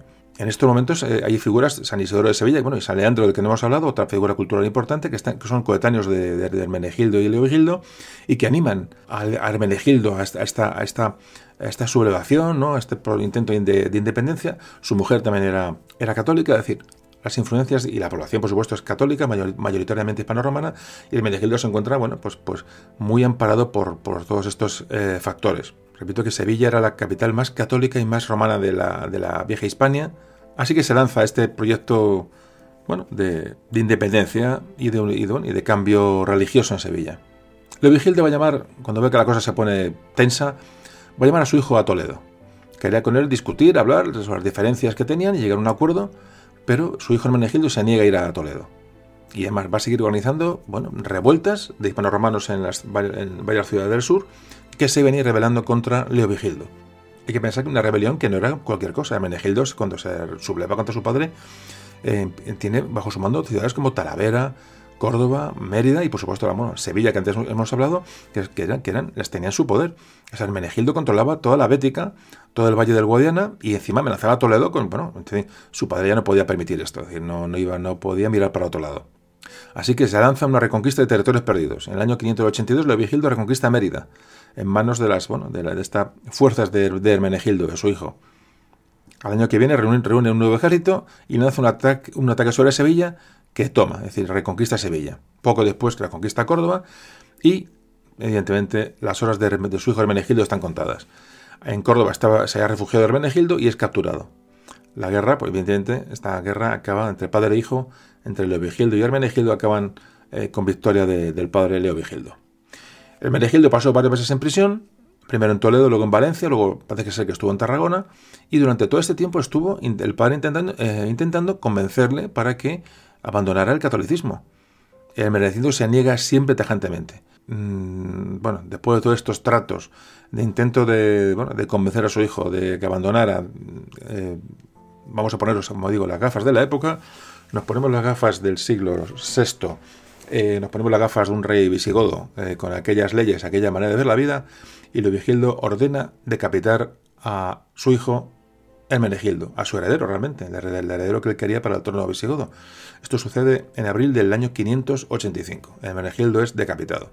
Bueno, esta guerra entre Leovigildo y su hijo, la historia la ha tratado de varias maneras. Siempre se ha hecho una versión de una lucha religiosa, pero bueno, eh, lo más probable y también lo que también influyera es que, era, que eh, Hermenegildo era un rebelde que quería eh, bueno, mm, quitarle el trono a su padre y bueno, y con esa condición religiosa de católico, pues intentó arrastrar a las masas en su, en su, eh, en su favor, ¿no? Pero bueno, esto queda siempre la duda. El Leovigildo no va a decapitar a su hijo, no le va a asesinar o le va a justiciar eh, por temas religiosos. Estoy convencido que no. Es decir, cuando acaba con la vida de su hijo es porque realmente eh, era, era por, por rebelión, por sedición. Es decir, no, no, no solamente la religión influyó. Es más, yo creo, que fundamentalmente lo que, lo que obligó al, a Leovigildo a acabar con su hijo fue ese peligro de un personaje que le podía causar serios problemas. Aún así, después de la muerte de su hijo, eh, Leovigildo siguió firme, digamos, en su política de integración y amistad con los católicos y no fueron perseguidos. Es decir, la política de integración de Leovigildo fue la misma. Lo que sí es cierto es que, aunque había triunfado, digamos, la religión arriana, esos ritos arrianos mm, sobre los, católicos, está claro que eh, la religión arriana cada vez era más débil y que cada vez era la religión de una minoría. La religión arriana de los godos o visigodos frente a esa inmensa mayoría católica de hispanos y hispanos-romanos era un problema. Es más, todos los vecinos, tanto suevos como bizantinos como francos, todos también eran ya católicos. Es decir, los arrianos eran ya una minoría. Estaban, digamos, rodeados de, una, de, de, sociedades católicas, claramente católicas. Es decir, ¿por qué digo esto? Porque cuando muera Leovigildo, que ya le queda poco, va a reinar su hijo Recaredo. Antes comentamos, Leovigildo tuvo dos hijos, Hermenegildo y Recaredo. Bueno, pues Recaredo está muy influenciado por este cambio religioso. La situación peninsular es, repito, Galicia ha caído en manos visigodas, zonas de, la cornisa cantábrica que aún resisten prácticamente le quedan los, días contados y solo queda una parcela pequeña de territorio bizantino en el sureste español. Hay una unidad territorial, a su hijo le ha puesto eh, donde tenía que poner, es decir, se lo ha cargado, eh, no, nadie le puede toser a, Leovigildo, y estas, y, pero sin embargo, repito y vuelvo a insistir, el tema religioso es importante, hay una gran mayoría de población que es católica, contra una minoría que es arriana, gobernante.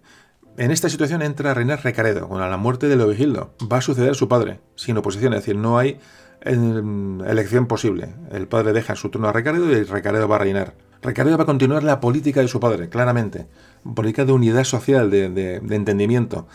Pero por fin vamos a llegar al, segundo paso. Segundo paso que, bueno, que hoy, digamos, eh, vemos con el tiempo como bueno, origen de lo que hoy somos. Recaredo va a convertirse al catolicismo, siendo rey. Esto ocurre en el año 587. Entonces ya, si el rey es católico, siguiendo, digamos, a la mayoría de la población, no pensamos que es, un, que, es una cosa rara, es decir, Recaredo es católico, la, inmensa mayoría de la población es católica, empieza a instaurar el catolicismo como religión oficial del, Estado visigótico, pero lo que va a hacer es mm, buscar la unidad religiosa con el arrianismo desde el catolicismo. Es decir, lo que su padre no consiguió, desde, buscar la, eh, la, unidad desde el arrianismo con el catolicismo, Recaredo lo hace desde la mayoría, es mucho más inteligente. Va a intentar absorber a la minoría arriana para que entren en el catolicismo. Entonces va a convocar de una manera muy inteligente Recaredo eh, un concilio conjunto, esto es clave en la historia de España, un concilio conjunto entre obispos arrianos y católicos. ¿Por qué es importante? Porque esta unidad religiosa, unida a la unidad territorial que ya ha conseguido Leovigildo, el padre de Recaredo, pues va a dar origen a, por lo que hoy tenemos, eh, lo, que hoy somos. ¿no? Vamos a hablar un poquito ya para seguir con el tema, vamos a hacer una pequeña pausa y vamos a hablar con, eh, con Cristina, vamos a hablar sobre el arrianismo y el catolicismo. ¿Qué, ¿Qué, diferencias hay? Porque es un concepto que hay que dejar claro. Vamos a charlar con ella sobre esto brevemente y dejamos este, este, concepto claro y luego seguimos hablando ya de la, de la, eso, de la España visigoda y cómo vamos avanzando después de Recaredo.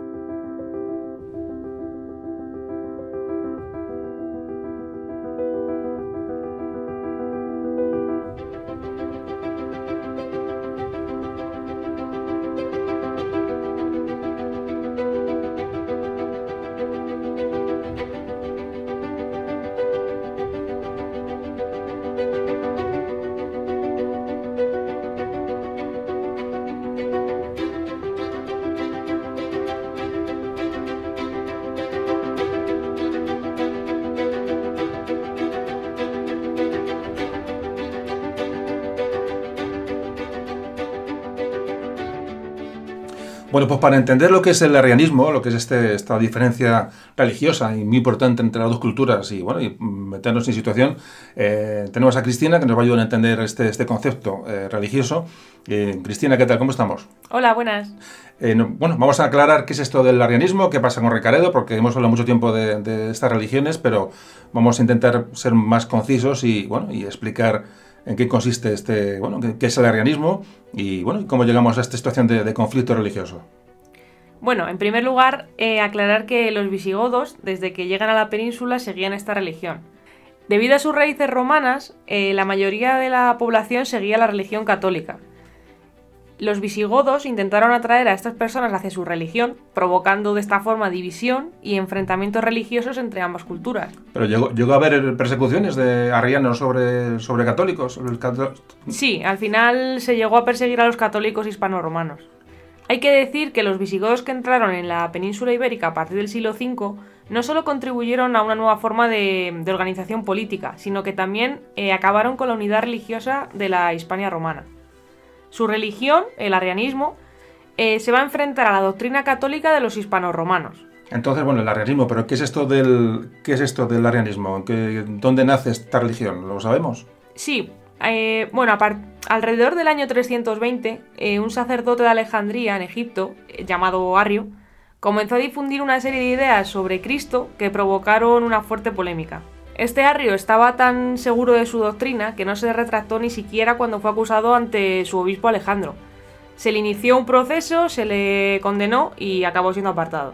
Y a pesar de ser apartado, va a buscar apoyo entre algunos de los obispos orientales, de manera que la polémica cobró aún más fuerza y acabó desbordando los límites de la iglesia alejandrina. Claro, esto es importante porque hay que fijarnos en que la religión católica cómo nace en Oriente es la cuna de, bueno, de, la religión, de los primeros mm, eh, monasterios y los primeros eremitas y todo esto nace en la zona de Egipto, de Siria.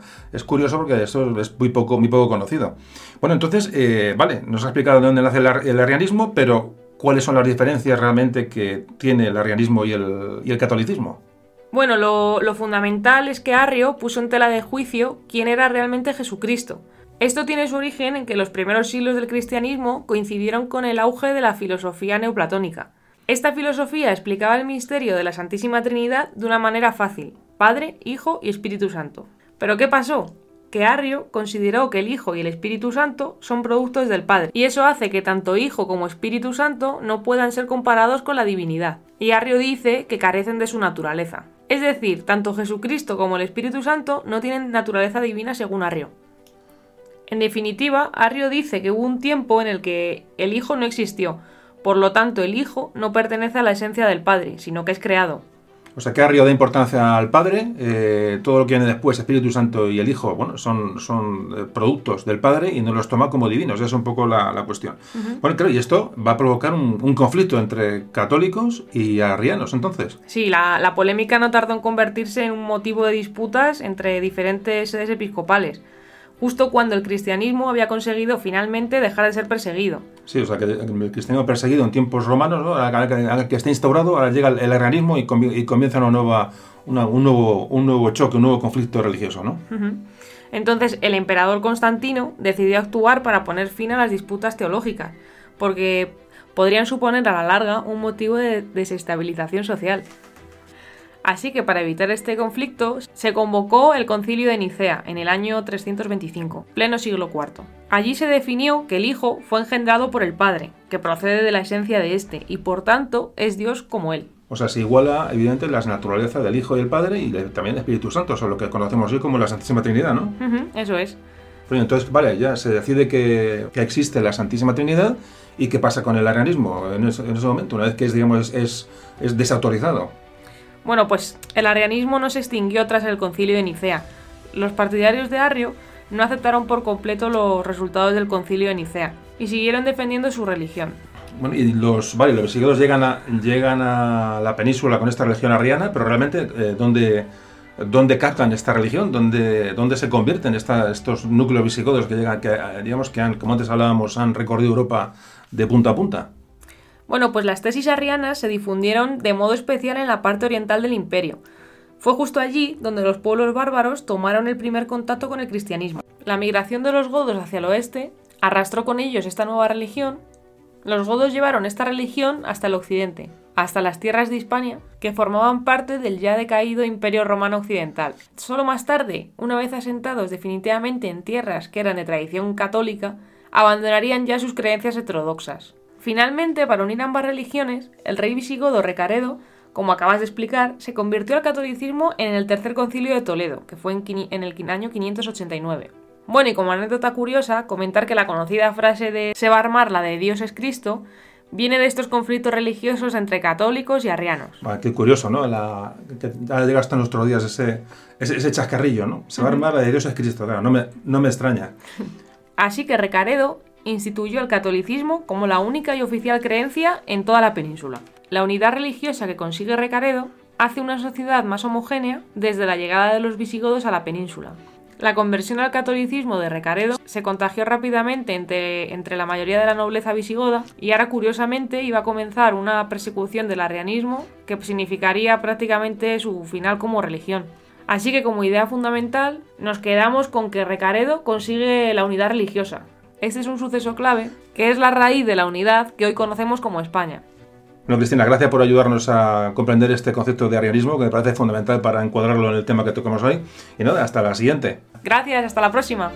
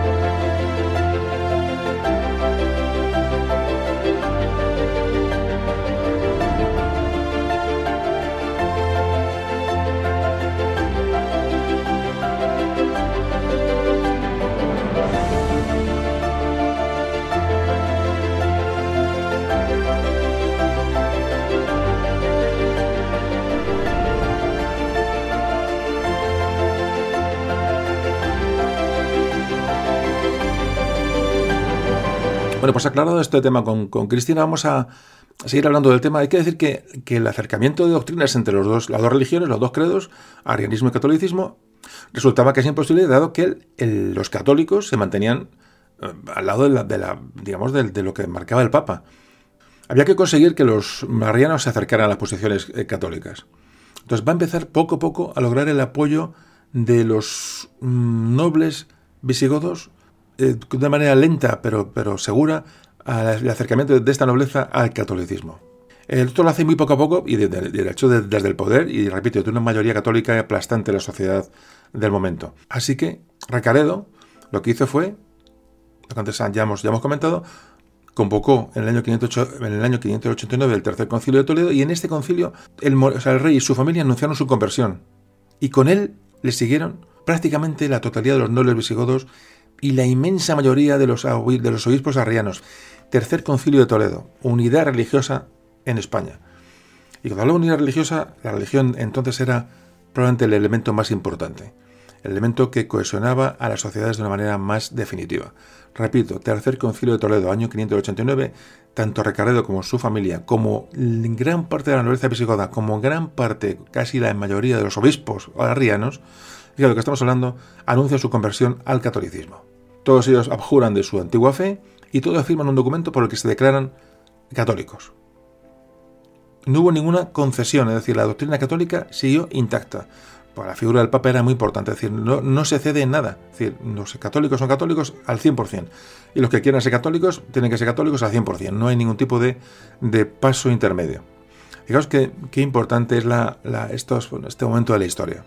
Es decir, no se trata de una unión, fusión de dos iglesias, sino la incorporación de los arrianos a los católicos, mm, directamente. Es decir, no, no pensamos que hay un, que ya digo, que hay un proceso de, unión. Lo que ocurre es que se hace de una forma, bueno, delicada, es decir, no se, se pacta y se tutela un poco este cambio, es decir, no se, se evitan humillaciones, se evitan, se, evitan problemas ¿no? para la gente que pasa de un lado a otro, De manera que, que, si se hace de una manera prepotente, eso estuviera al traste con esta unidad religiosa, pero se hace de una manera tan abierta, tan, digamos, con esa, bueno, con tolerancia, se puede admitir la, la palabra, que los marianos se convierten al, catolicismo sin ningún proceso violento prácticamente. Recaredo va a morir en el año 601, ya entramos en el siglo VII, vamos avanzando poquito a poco, nos, a los visigodos le quedan un siglo de, de existencia, y que vamos a hablar enseguida.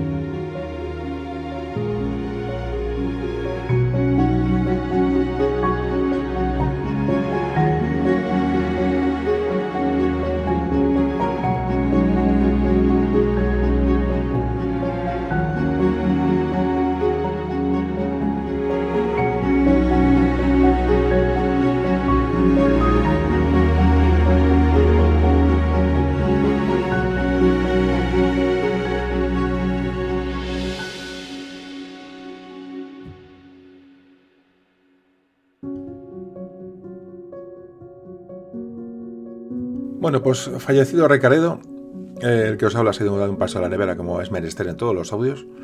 Y nada, y, me unto un poquito de un buen paté con unas tostadas. He repuesto fuerzas para seguir hablando del mundo visigótico. Es un placer irte a la nevera, encontrártela intacta. desde que mis hijos han ido de casa, ya se han, se han emancipado, todos viven en su casita los dos ah, tan, tan maravillosamente, mi hija y mi hijo uno va a la nevera y se encuentra lo que ha dejado. Es maravilloso. Es que eso es una de las ventajas de quedarse solo, de como papá. Joder, es que antes llegas a la nevera y tenías que rezar porque te hubieran dejado los restos de algo, o la botella de tal, o la cerveza, o lo que toque.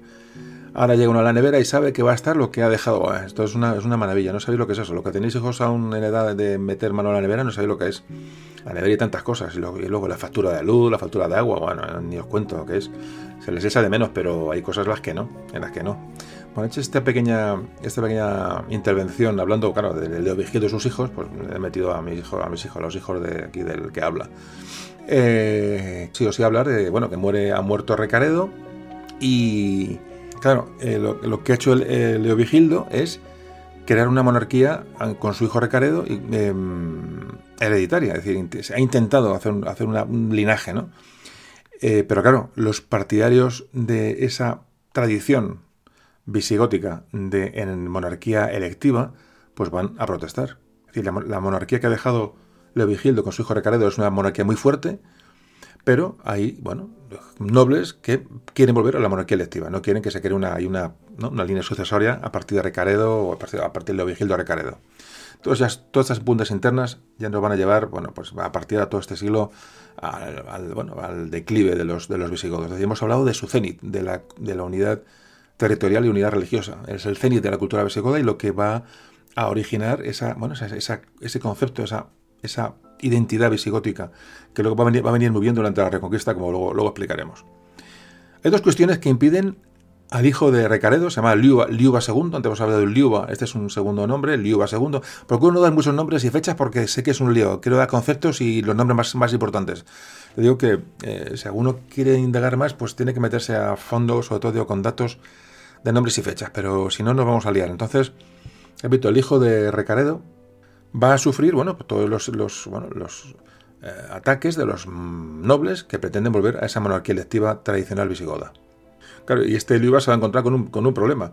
Después de la fuerza de su, de su abuelo y su padre, el Liuba va a ejercer el reino con, fijaros, con 16 años, nada más, y encima era hijo bastardo de Recaredo. Pues, pues con, con, esas premisas podéis imaginar la poca consistencia que pueda tener este, este hombre, ¿no?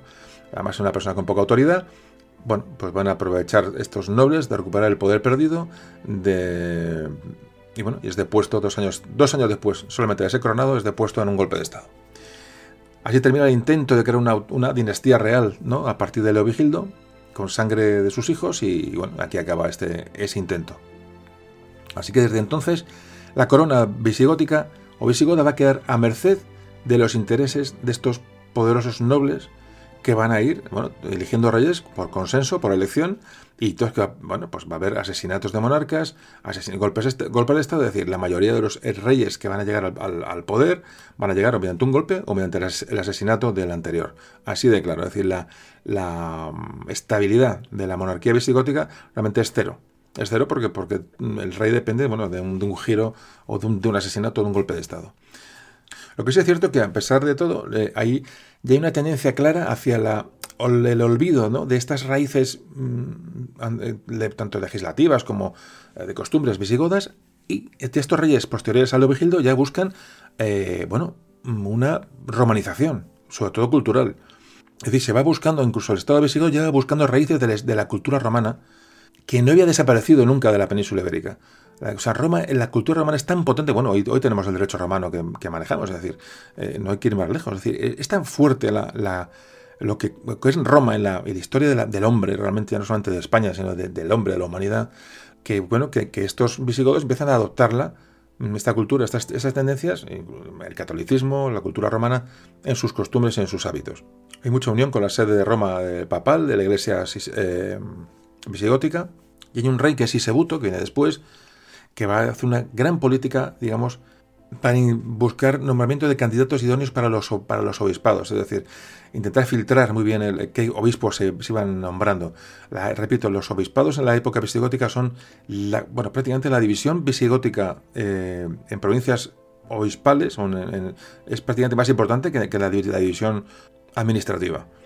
Y el éxito grande de Sisebuto es ya reducir prácticamente a, plazas muy pequeñas, costeras, los dominios bizantinos en el sureste español. Prácticamente solo quedan bizantinos en las Islas Baleares, en Ceuta y en Cartagena.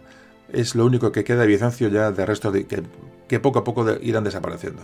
De hecho, para controlar Cartagena, crea una circunscripción militar en Orihuela para vigilar toda esa zona del Levante. Es decir, prácticamente la península está libre de, bueno, de, invasores.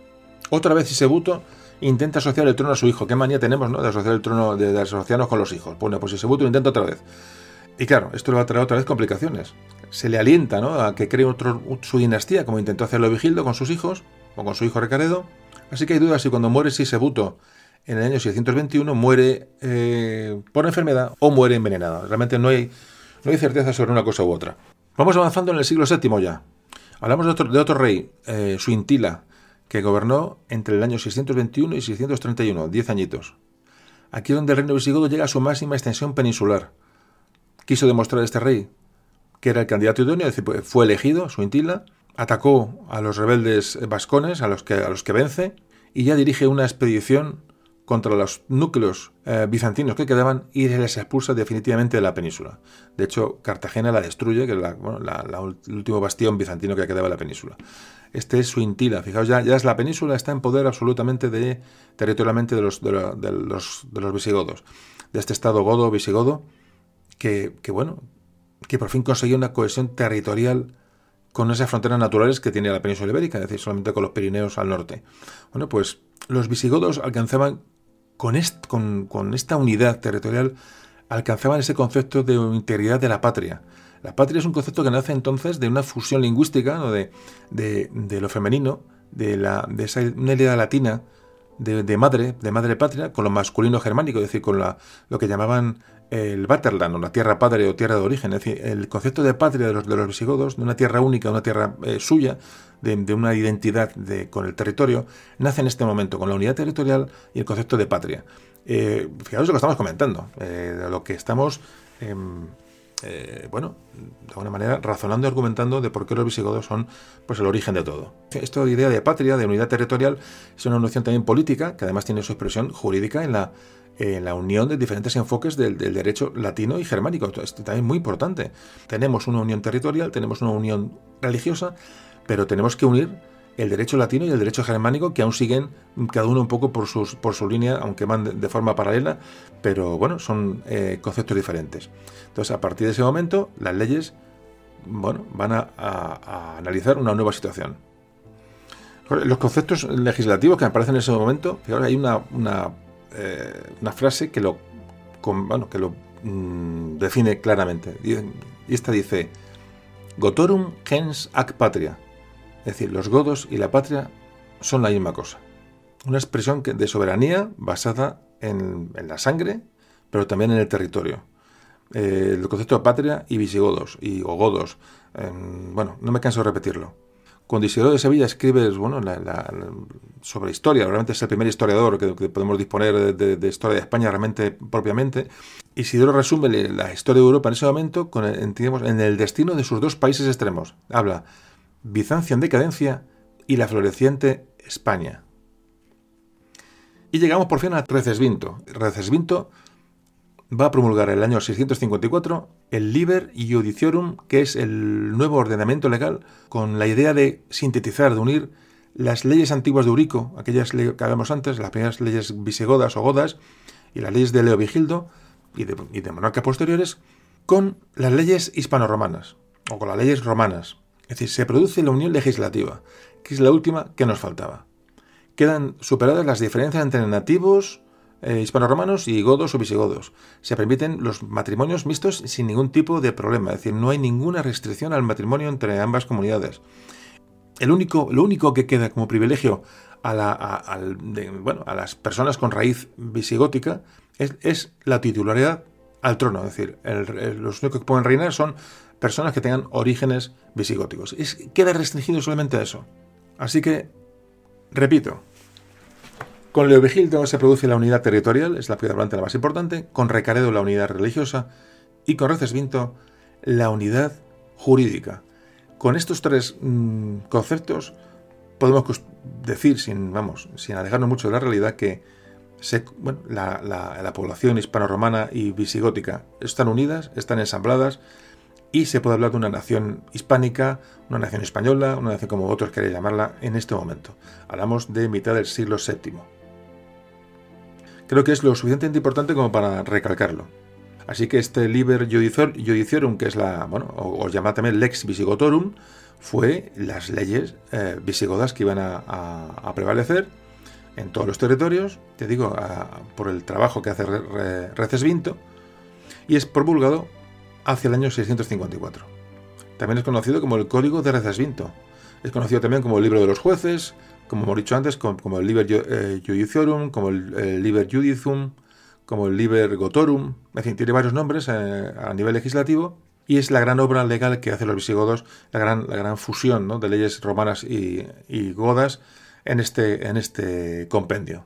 ¿Qué pasó con este Liber Judiciorum? Que después cuando llegó la Reconquista, años después, van a ser las leyes que van a ir eh, forjando todos los, mm, eh, todos los reinos que van a ir luego construyendo en, España. Y este Liber Iudicerum, este, o Les Visigotorum, es eh, la base de estas concesiones que hemos hablado tantas veces, estas concesiones a las ciudades de Reconquista, esta, estos concejos que van a constituir la base de los fueros los fueros, las cartas pueblos, que hemos hablado también algunas veces, se traduce del latín al romance, es decir, a, los, al entendimiento de las, de las masas populares. Es un compendio de leyes que, digamos, aunque deroga las leyes romanas antiguas, pero, pero se basa en ellas, sea, las deroga, pero se basa grandemente en ellas. Bueno, y entonces ese origen, todo este foro juzgo, todo este, todo este sistema legislativo nuevo, va a ser, ya digo, repito, el origen de, bueno, de la legislación que se va a efectuar durante la Reconquista y que nos va a diferenciar grandemente de, lo que ocurre en el resto de Europa.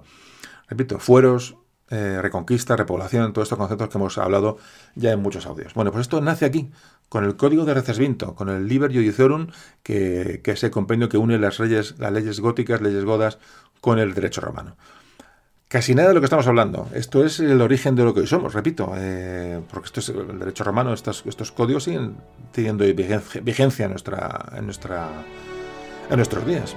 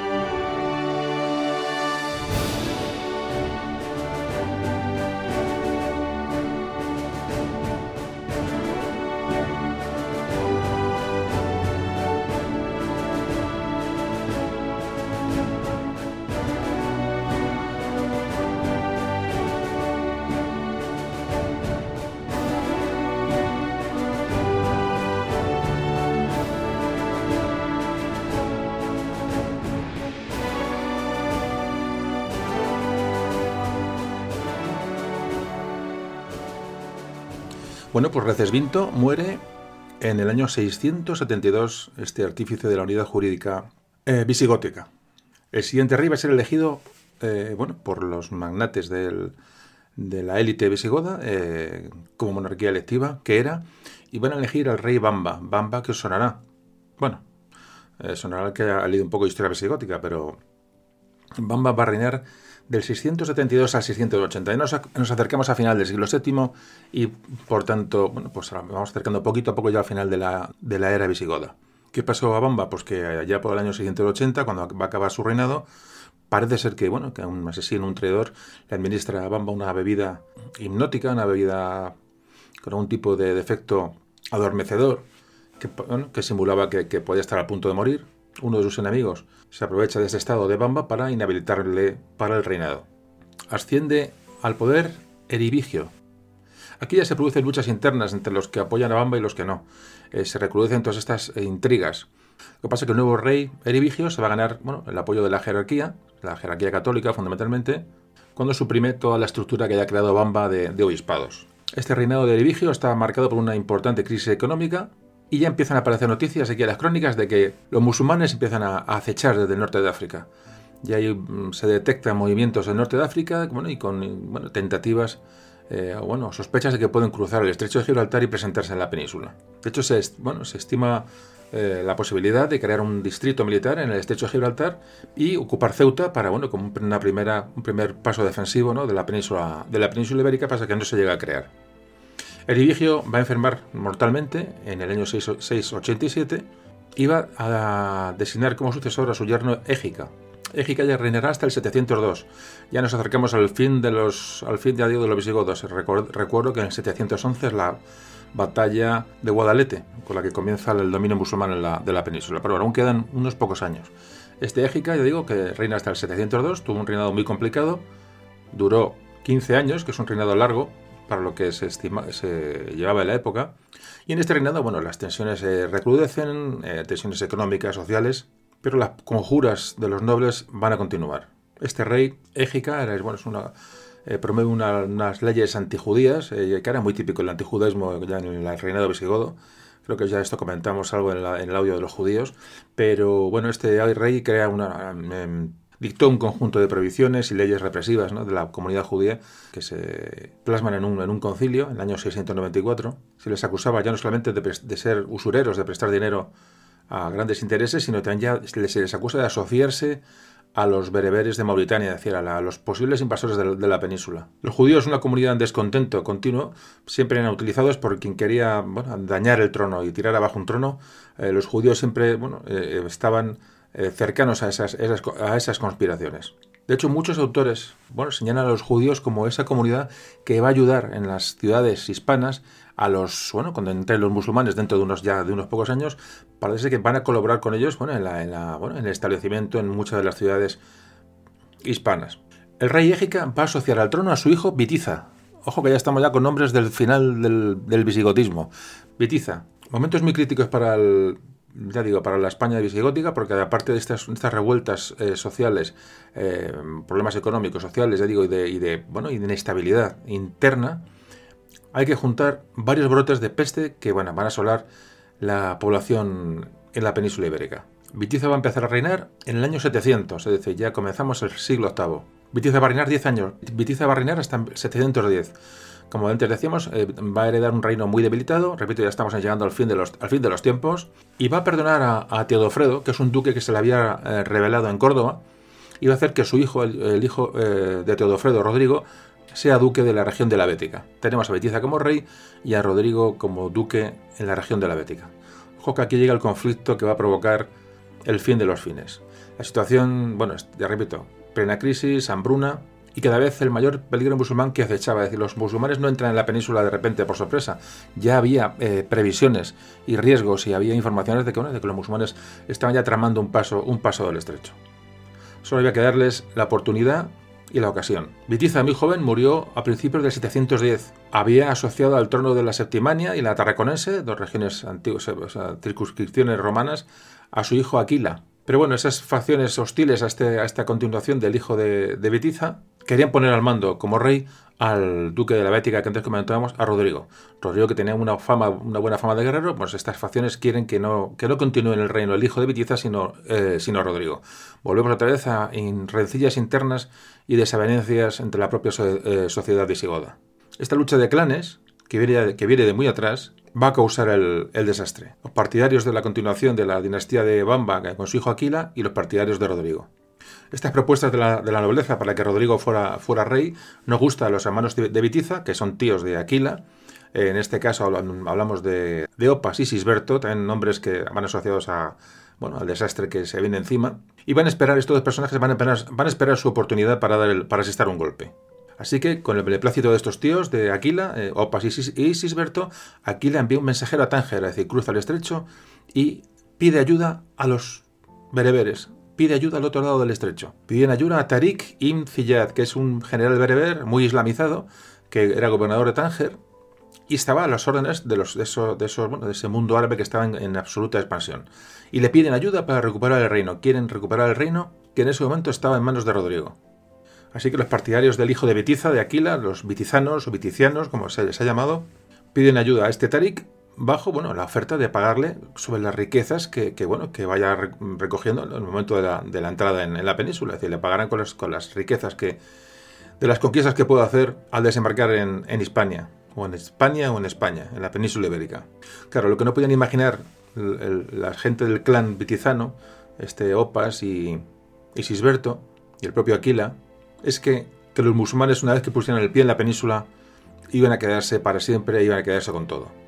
Este fue el verdadero drama. Así que Rodrigo, rey en ese momento, tuvo, estaba haciendo frente a una, bueno, una complicada situación, una rebelión de los vascones en el norte, la amenaza árabe en el sur, y, esto, y todo se complica porque en, el norte de África, en una zona africana que dependía del reino visigodo, cuyo caudillo era Olián, que era un bereber católico que controlaba la, la zona de, de Mauritania, que en teoría era súbdito eh, fiel al trono de Toledo, va a cambiar de bando, el famoso Olián, Olián se trata del. ha pasado a la historia o la leyenda española como el conde don Julián. Es decir, el traidor don Julián es Olián, Olián es un, eh, un caudillo bereber. Pero bueno, pasó a, nuestra, nuestros cantares épicos como, como el conde don Julián.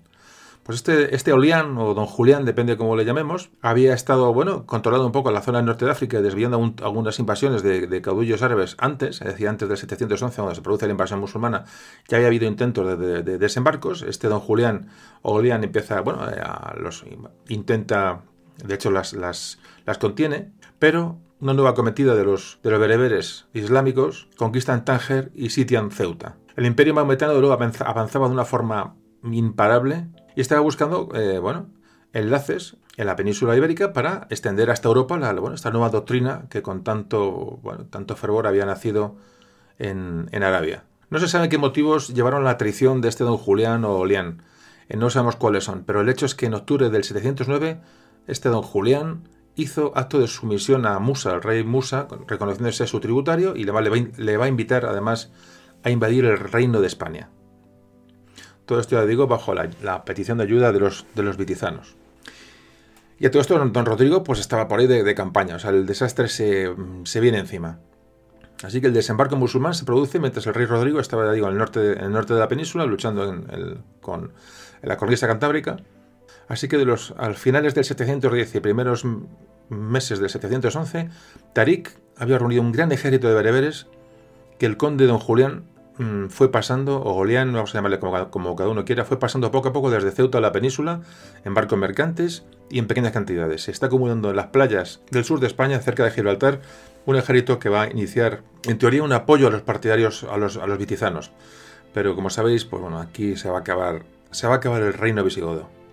Así que el 28 de abril pasó el mismo Tarik, hablamos del año 711, y se va a fortificar en lo que a partir de entonces se llamó eh, al-Tarik, el monte de Tarik, o sea, Jebel al-Tarik va a ser Gibraltar. De Jebel al-Tarik viene, eh, aparece la palabra de Gibraltar. Va a recibir nuevos refuerzos allí y ya tenemos al ejército musulmán en la península. Rodrigo se entera de esta, de esta invasión y se dirige a Córdoba para reunir su ejército. A su llamamiento acuden bueno, todos los que se pueden alistar, incluso además los parientes de, de, Bitiza, es decir, los que le han traicionado, los que han llevado su ejército hasta allí, los que, han, los que han llamado al ejército musulmán hasta las costas españolas. El rey Rodrigo confía mucho en ellos, tal es así que cuando llegan a presentar batalla al ejército musulmán, dio el mando de, las, de los dos flancos de las alas del ejército a los hermanos de Bitiza, a Sisberto, Bitiza ya había muerto, como hemos dicho antes, a Sisberto y Opas, que son realmente los que, bueno, que mm, comenzaron la, la traición. Así que la traición se consuma. El ejército visigodo está enfrentado al ejército musulmán y antes de entrar en combate, los vitizanos empiezan a propagar entre las tropas su odio a Rodrigo y dicen que la batalla se va a perder, que Rodrigo les va a traicionar y que abandonan el, campo de batalla, que es un rey que ha usurpado el reino y que dejemos que muera Rodrigo en la batalla con los africanos porque esos africanos vienen a devolver el reino eh, usurpado a los, visigodos que lo, bueno, que lo quieren recuperar, a los, a los vitizanos. Esa traición de los vitizanos lleva a la derrota de Rodrigo en la célebre batalla de Guadalete que ocurre entre el 19, no se sabe, 19 y 26 de julio, que ocurre en julio del año 711. Y esta batalla va a cambiar el rumbo de la historia. Tarik, que solo estaba allí para, bueno, para aquella batalla, aprovecha la victoria y sube hasta Toledo con gran rapidez. Intenta evitar que se produzca una resistencia de los visigodos a la entrada de los musulmanes aunque hay un primer reparto de los reinos o de, los condados entre los vitizanos, esto es toda una farsa, es decir, los, musulmanes van a conquistar la península de norte a sur. Parece que estos conquistadores musulmanes al principio bueno, disimulan un poco sus, intenciones y dan cargos de condes a los vitizanos, es decir, todo, bueno, una sarta de mentiras para, bueno, para quedarse en la península, definitivamente. Encima, los jefes vitizanos, los traidores vitizanos, eh, colaboraron mucho con estos invasores musulmanes para acabar con los nobles de la facción opuesta, de los, nobles eh, favorables a Rodrigo.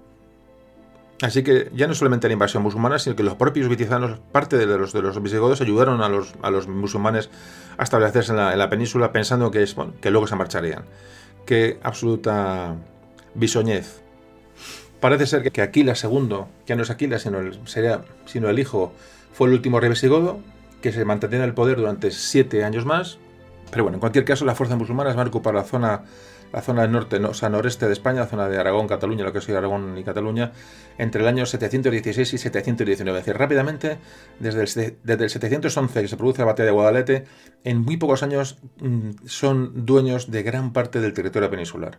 A partir del año 720, la resistencia más allá de los Pirineos va a estar liderada por los nobles locales que se encierran en ciudades eh, fortificadas ya en el sur de Francia. Así que ya se empieza a organizar un poco la defensa de los visigodos viendo viendo lo que está pasando. Así que lo que haya costado casi 300 años en fraguarse, lo que hemos estado comentando durante todo el audio, esos 300 años de, bueno, de construcción del Estado visigodo va a caer en menos de dos años. Cae con muchísima rapidez. El fin de este reino visigodo eh, fue una conjunción de muchas condiciones.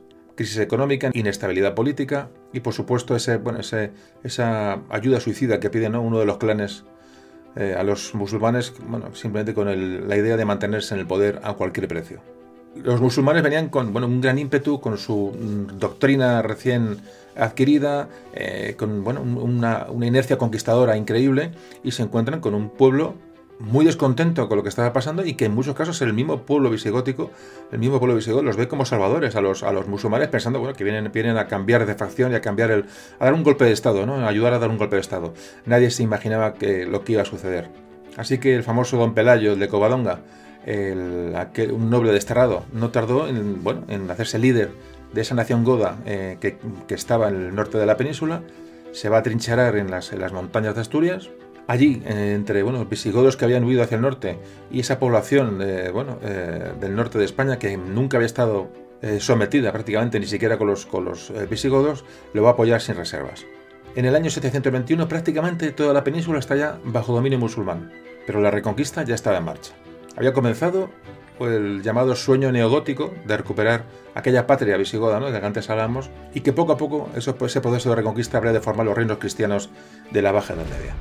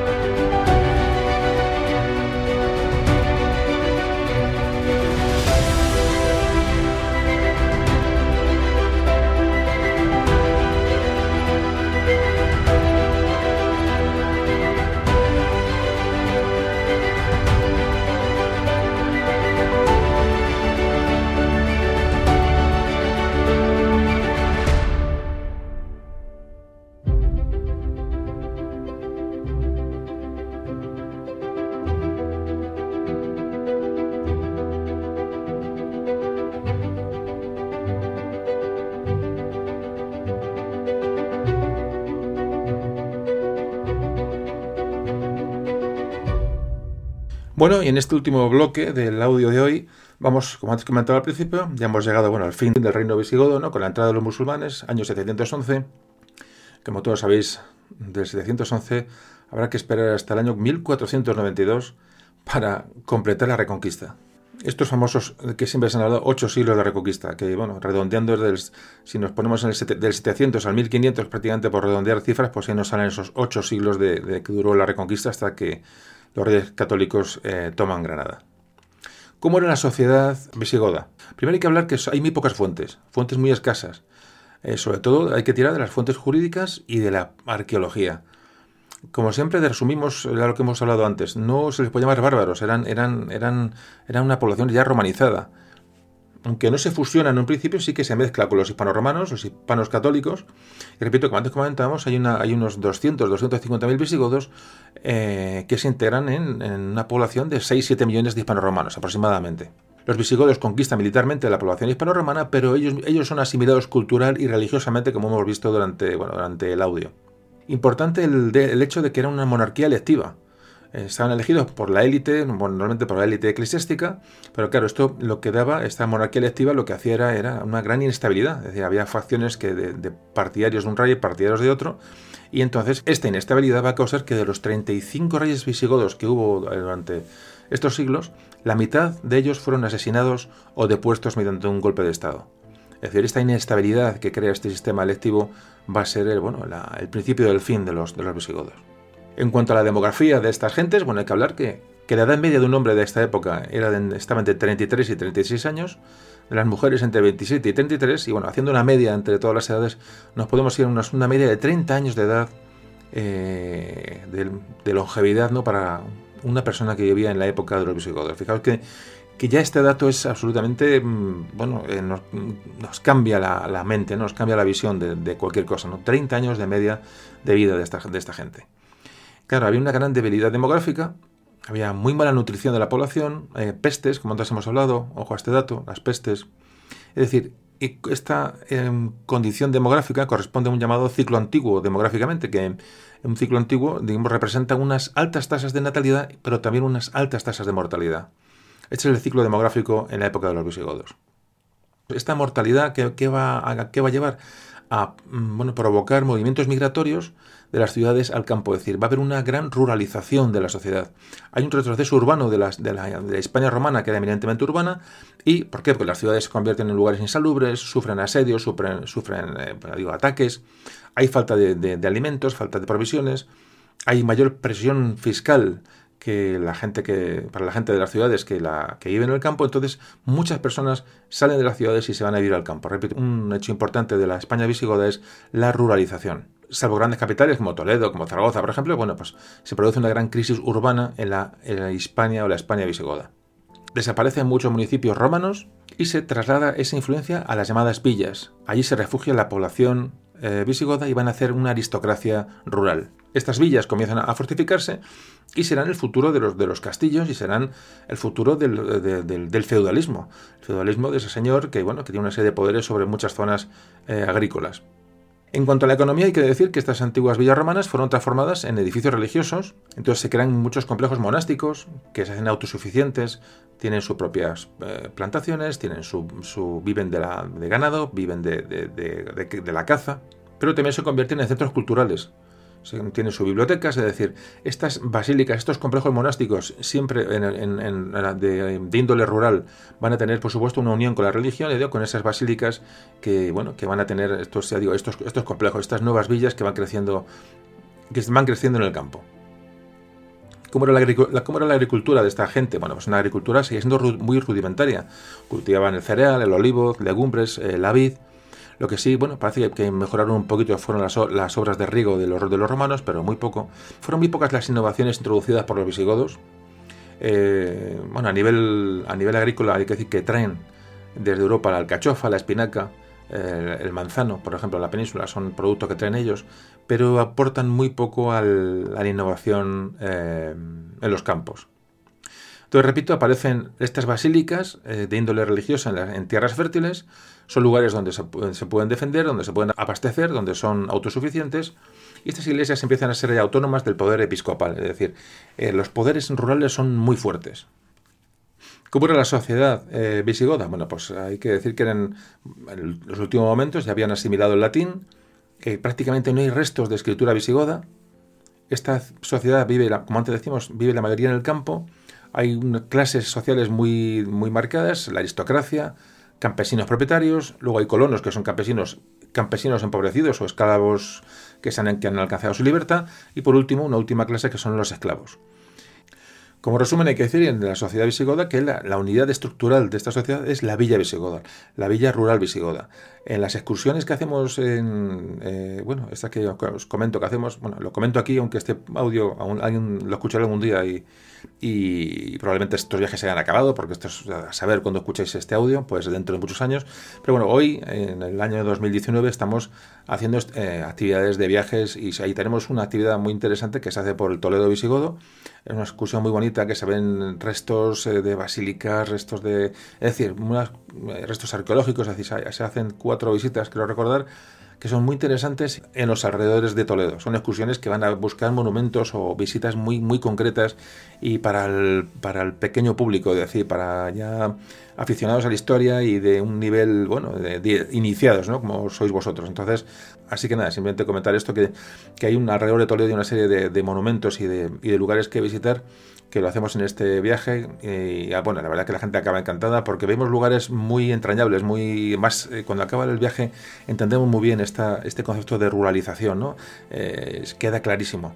Entonces, como digo, la, unidad estructural es la villa, la villa visigoda, siempre, asociada a esta villa a un, también un, concepto religioso. Los aristócratas de estas villas ceden tierras a cambio de, rentas o, y para que las cultiven los, los campesinos.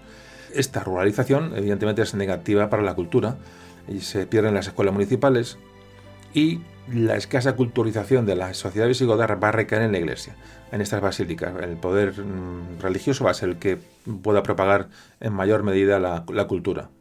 Es muy importante recordar que la ocupación visigoda no supuso ningún cambio estructural ni demográfico en la sociedad hispano-romana, es decir, no, no, no, es no, produce ningún tipo de, vuelco. Pero esta sociedad visigoda que llega a la península con esta monarquía absoluta, bueno, se la considera como una sociedad pre-feudal en la cual ya empiezan a desarrollarse lazos de dependencia entre el rey y la nobleza. En cuanto al tema cultural que estamos tocando así un poco por encima, me gustaría hablar de, bueno, del idioma del, gótico. El idioma gótico que, bueno, que trajeron los visigodos y sería muy interesante saber qué, em, qué legado nos han dejado los godos, los visigodos, en nuestro idioma, en nuestra, en nuestra toponimia, en nuestras ciudades, en los nombres que hoy manejamos. Eh, ¿Qué ha quedado de aquel idioma godo, aquel idioma gótico? Una pregunta que nos podemos hacer y que nos va a responder en un momentito Javier, que nos va a traer toda esta información.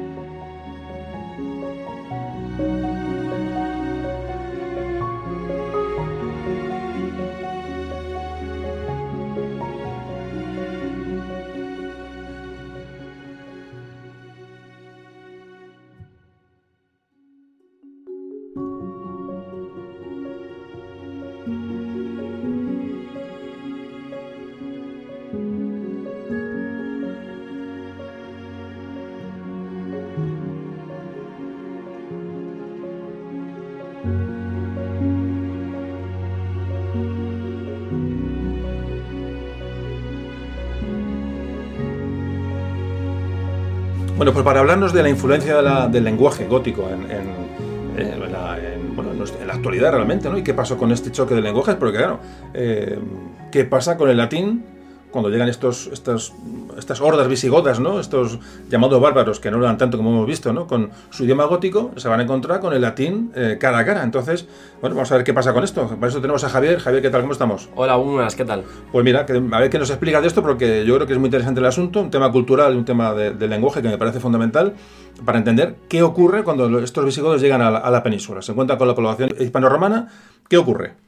Bueno, eh, a lo largo del siglo V, con la desmembración del Imperio Romano de Occidente, el latín va perdiendo poco a poco su valor como lenguaje. Ya no hay necesidad de mantener relaciones con Roma, que estaba en decadencia, y ya no es indispensable mantener esta lengua universal que es el latín. Hay que pensar que Roma se está quedando aislada. La desintegración política del Imperio Romano va a ir acompañada de una decadencia cultural. Al decaer la cultura, decae la escritura, que era una norma para el lenguaje. Es decir, eh, algo escrito funciona como regla, y cuando desaparece lo escrito, se vulgariza el lenguaje.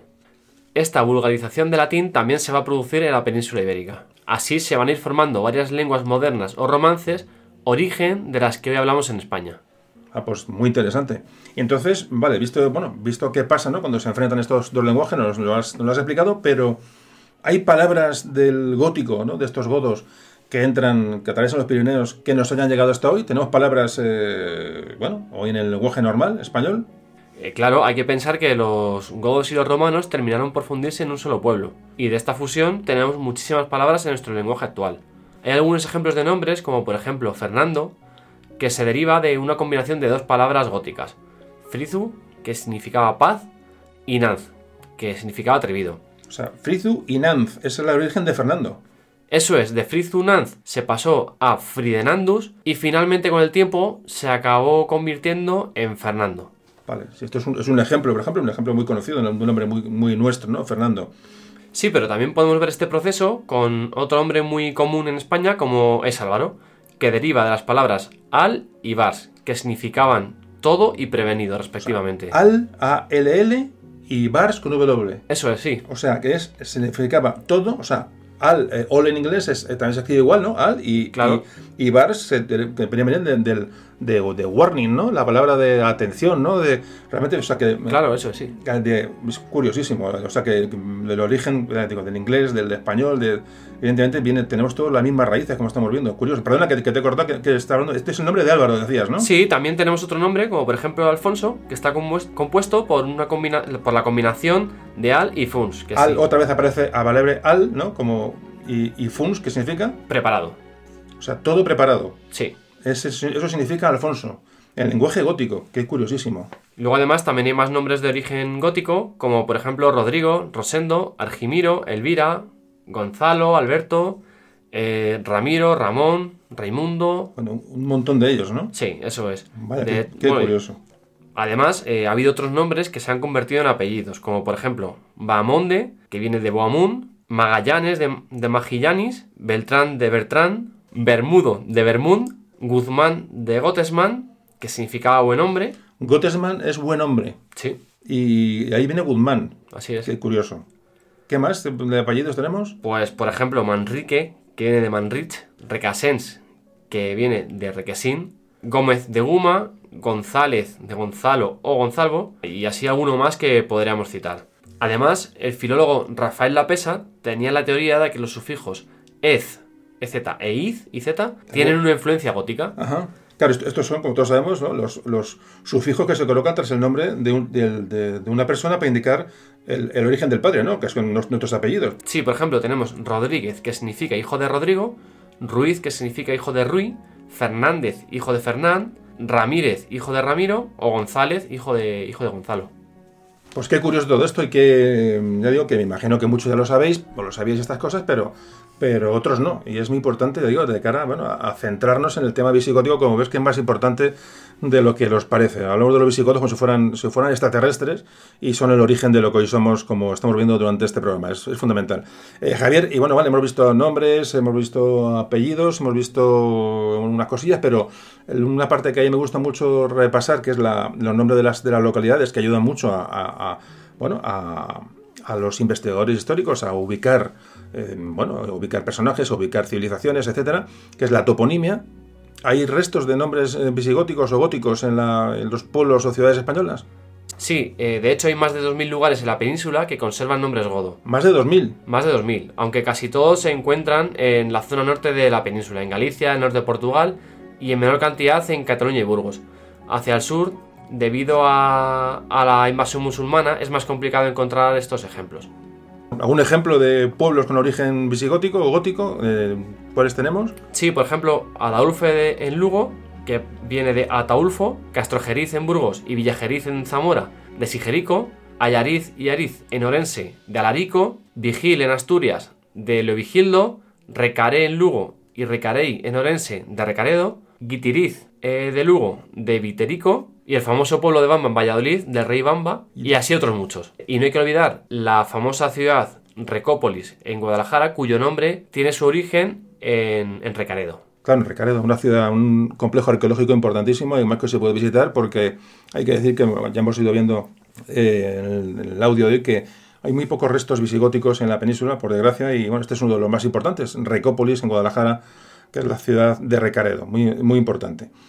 Bueno, pues hemos visto ya muchas cosas, toponimia, eh, nombres, apellidos, hemos visto el, choque de, de, de, lenguajes ¿no? que se produce en la península con el gótico y el latín, y bueno, de este choque, de estas, de estas influencias góticas germanas eh, en las palabras que usamos, eh, ¿tenemos palabras que tengan raíz en gótica? ¿Tenemos alguna que usamos hoy en, nuestro lenguaje habitual? Sí, de hecho, eh, de ellas hay algunas que solo las conservó nuestra península. Algunos ejemplos pues, pueden ser ropa, guardia, rapar, grapa, talar, estaca, rico, parra, brotar, escanciar y, y muchas más. Hay que decir que ciertas palabras conservan el sufijo gótico ing y ng que se convertiría posteriormente en engo. De esto tenemos dos claros ejemplos como pueden ser abolengo y realengo. Como palabras importantes eh, hay que decir que la palabra guerra reemplazó a la palabra latina velum. Guerra se deriva de la palabra gótica berra con w que acabó transformándose con el tiempo en guerre y ha llegado a nuestros días como guerra. Otra palabra también del ámbito militar, que tiene origen gótico, es la palabra tregua, que se deriva de trigua como palabra gótica, que se escribe eh, tri, g, w, a.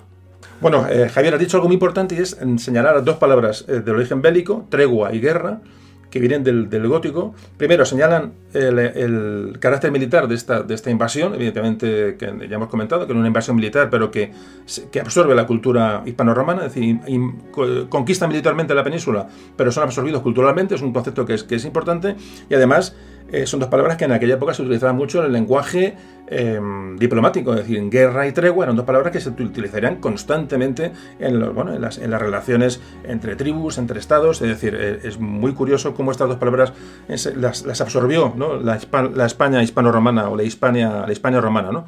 Es muy importante creo que este, el concepto este de, sociedad guerrera ¿no? que traían los, los godos y cómo lo dejan, dejan su impronta en el lenguaje, en el lenguaje actual.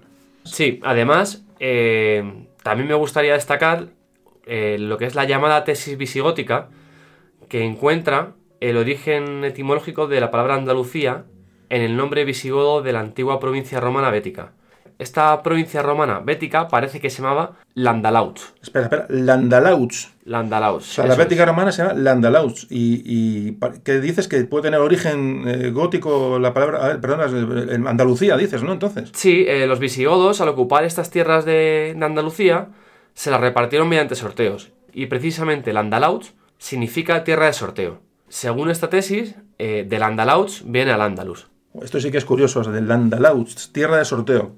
Y al Andalus, la verdad es que tiene, bueno, eh, es increíble, ¿verdad? Esto no tenía yo ni idea. Algo había escuchado, pero no, no exactamente ya con, con estos datos que tú nos estás dando. Es muy interesante, la verdad.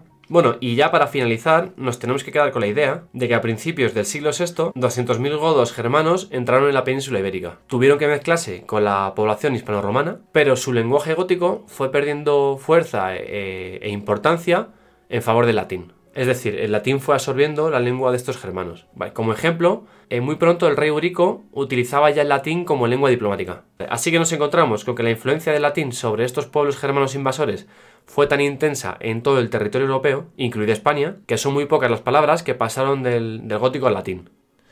Bueno, Javier, pues nada, muchas gracias. Creo que nos ha dado una, explicación muy, bueno, muy documentada y muy curiosa sobre la, sobre la fusión de lenguas eh, gótica y latina. Eh, la influencia que tenemos hoy de ellos, evidentemente, es, grande, la, la desconocemos, nos ha dado un montón, sobre todo en la toponimia, en los, nombres ¿no? de, las, de las personas, en apellidos. Es una auténtica pasada. Es la influencia de una sociedad que parece que en la historia no la, no la reconoce, no la recuerda, y resulta que no, que fue una cultura que nos ha dejado su huella, como es normal, pues estuvieron aquí prácticamente, bueno, casi, casi, casi tres siglos ¿no? de, de convivencia. Pues nada, Javier, muchas gracias por tu aportación y nos vemos pronto con otros temas. Muchas gracias, hasta otra.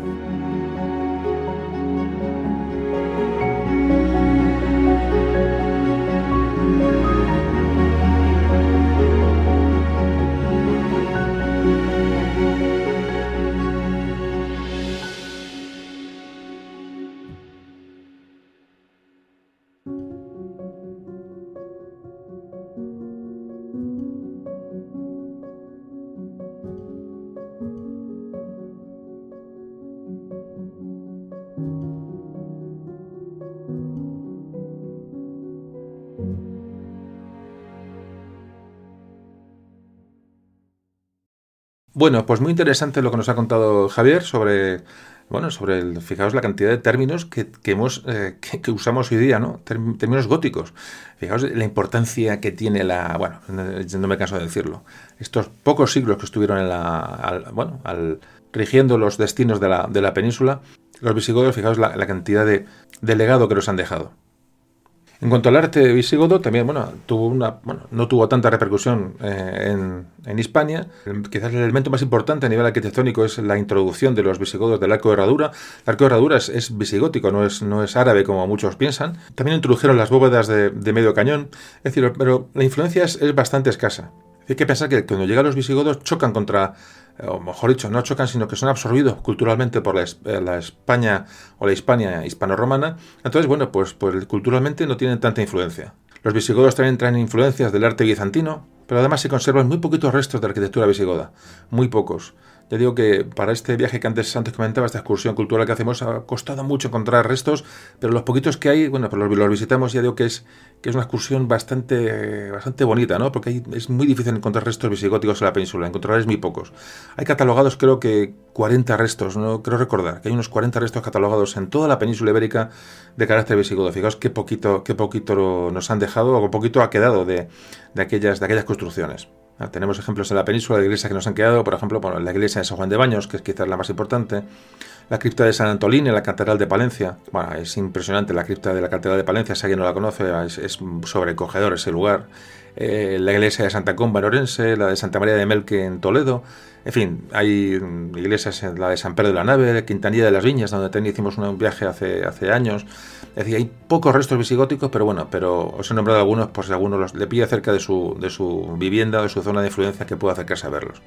Evidentemente, de la orfebrería es una de las prácticas artísticas más importantes para los visigodos y que sí que dejan eh, huella. Es decir, los reyes visigodos y su pueblo en general eran amantes de los metales preciosos como el oro y entonces elaboraban con el oro pues cruces o bueno ornamentos eh, joyas o coronas que, bueno, que muchas nos han llegado hasta nuestros días.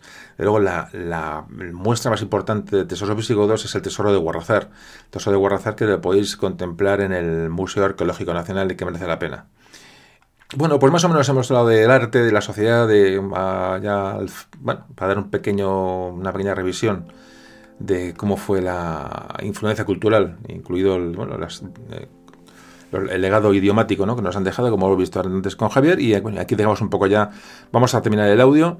Eh, ya digo que es un, hemos dado una pasada por encima eh, histórica y bueno, pero yo creo que, que ha valido la pena porque es una época de España que es muy desconocida y abre muchas puertas para, para leer sobre ella. Pues ya vamos a ir sobre las conclusiones finales y vamos a ir terminando el audio de hoy.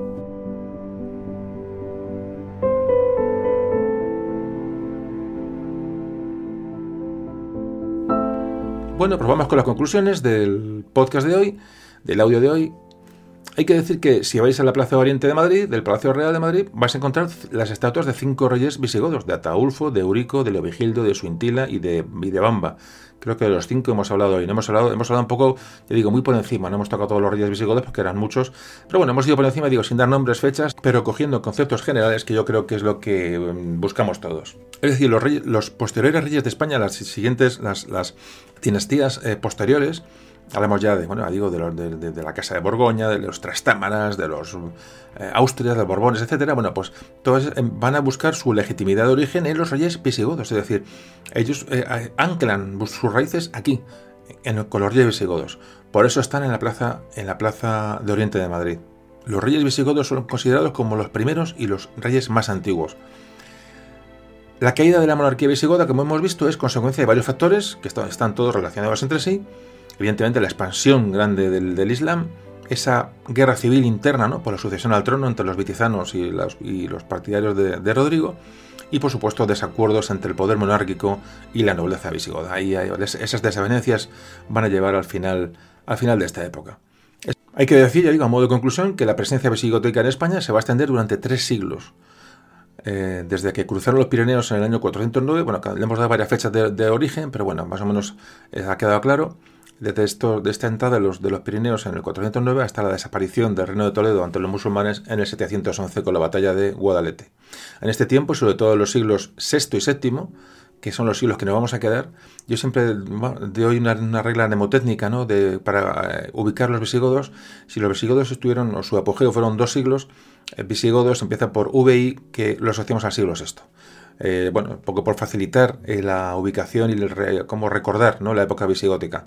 Eh, visigodos empiezan por VI, repito, y VI se asocia con el siglo VI después de Cristo, que es donde, bueno, donde comienzan su, apogeo. Durará el siglo VI y el siglo VII. Yo digo que al principio del siglo VIII se acaba, se acaba la, monarquía visigótica por la entrada de los, de los musulmanes.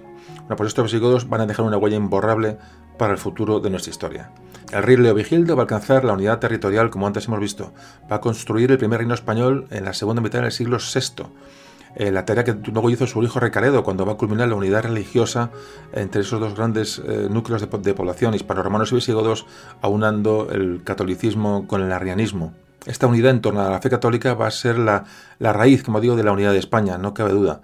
Y luego Recesviento va a completar esta labor con una unidad jurídica unidad territorial, religiosa y jurídica. Eso se consigue en este tiempo. Así que una de las conclusiones que podemos sacar de todo esto es que la reconquista, ese ideal de reconquista, ese concepto de reconquista, una vez que llegan los, los musulmanes invaden la península, tiene su raíz en la razón de ser de esta patria visigoda esta patria visigoda que es invadida por los musulmanes en el, en 711.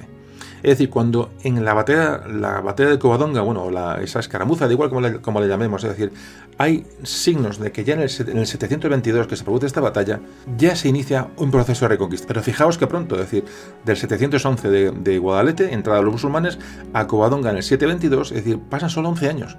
Esto lo hemos dicho en algún audio más. Es muy poco tiempo, decía, sí que hay una reacción, sí que hay una reconquista. Eh, un territorio, una unidad religiosa y una unidad jurídica a, la, que, a la que mirar. ¿no? Esta es la, poco el resumen, uno de los resúmenes de este audio. Fijaos como este, a esta batalla de Guadalete y a esta entrada de los musulmanes hay un cronista anónimo mozárabe que en el año 754, poco más adelante, llama a este proceso la pérdida de España directamente. Y por supuesto, los condados y reinos cristianos que surgieron en el norte de España eh, de cara a la reconquista a partir del siglo VIII tuvieron como referente claro el reino visigodo, el reino visigodo de Toledo. Eso que nadie lo dude. Por supuesto, luego durante la Reconquista se van a aceptar, eh, bueno, eh, condados, reinos, coronas legítimas, evidentemente. Esto no hay quien lo discuta, pero existía una conciencia de pertenencia a una antigua unidad espiritual, cultural y territorial que era España o las Españas, como le llamaban ellos, o, la España visigoda. Todo este proceso de, bueno, de construcción de nuevos reinos, eh, de reconquista, va a tener su base en las uniones dinásticas entre, los distintos reinos. Muy importante cómo se van uniendo, cómo van aunando fuerzas y, por supuesto, luchando entre ellos, guerra civil, es decir, de los ocho años, es decir, los ocho siglos de reconquista, como todos sabéis, bueno, pues, pues eh, son, son complejos, pero esto va a culminar con los reyes católicos.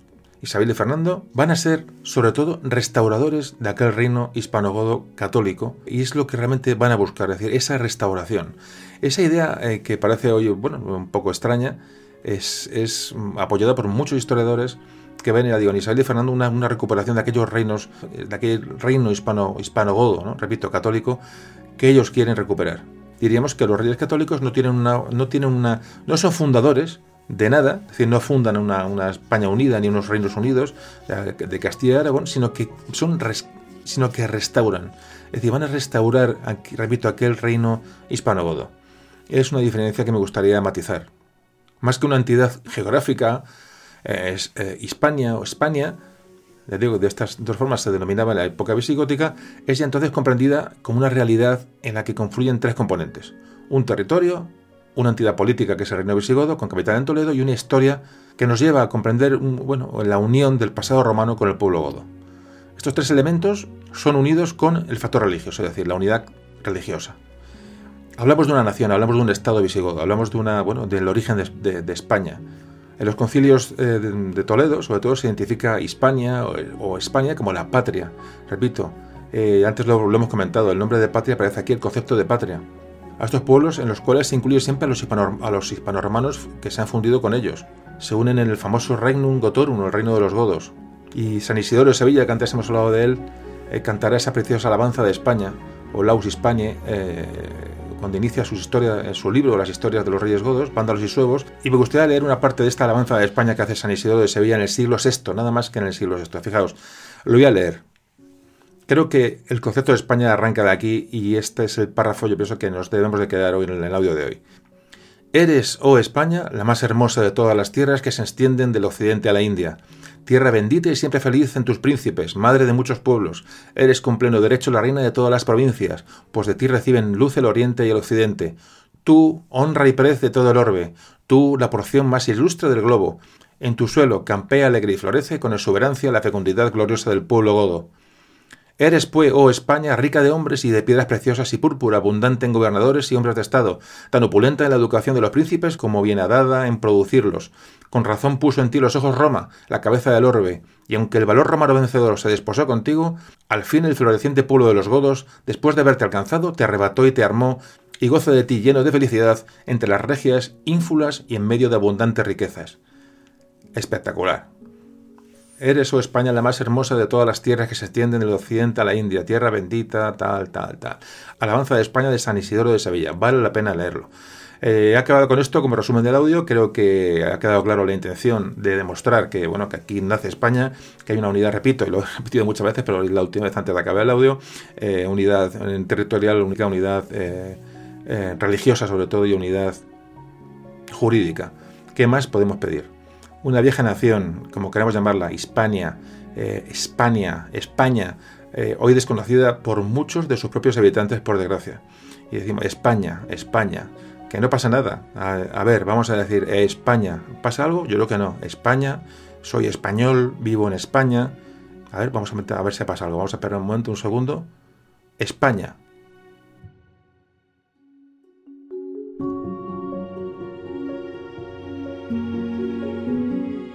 Oye, no pasa nada. A ver, vamos a repetirlo. Soy español.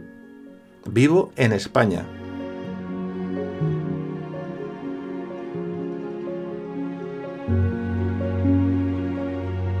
Pues no pasa nada, ¿no? Es que, bueno, parece que se puede decir, ¿no? El España. No este país, ¿no? Este país, en este país, en este país, a todo el mundo en este país, en este país. ¿Qué pasa? ¿No se puede decir España? A mí no me pasa nada, no sé a vosotros. Podemos, intentarlo y, decir que somos españoles, que vivimos en España y se acabó lo de este país. Es que me parece increíble el, nivel de, complejo y el nivel absurdo de ignorancia que, estamos eh, fomentando entre eso. Entonces los chavales y eh, la prensa, los, cualquier emisora que pongáis de cualquier tendencia, eh, vamos a escuchar y eso, este país, este país, porque lo que pasa en este país, lo que pasa en este país, y es que en este país no hay tal, es que en este país tenemos... Pero por favor, España, no pasa nada. Perdón un segundo, depende de otra vez, que a lo mejor me he equivocado. A ver, España.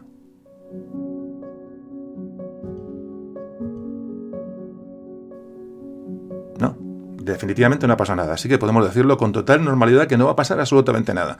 Así que bueno, al acabar el audio hay que decir que Conceptos, repito, ya lo he dicho muchas veces, ya por última vez, este, esta unidad de todo tipo va a dar forma a esta nueva nación que surge de los godos y los hispano-romanos.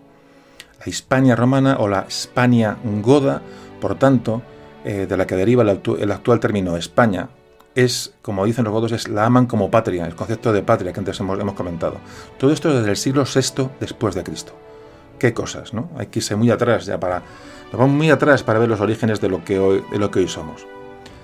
Eh, acabo el audio, eh, familia, gracias por estar ahí. Hay que decir que los visigodos, evidentemente, no son tratados para nada en las escuelas, no se habla de ellos para nada, se habla de ellos como si fuesen auténticos extraterrestres, como si fuera una parte de la historia que, que es casi, mm, no sé, folclórica, ¿no? Nadie, nadie sabe nada de ellos.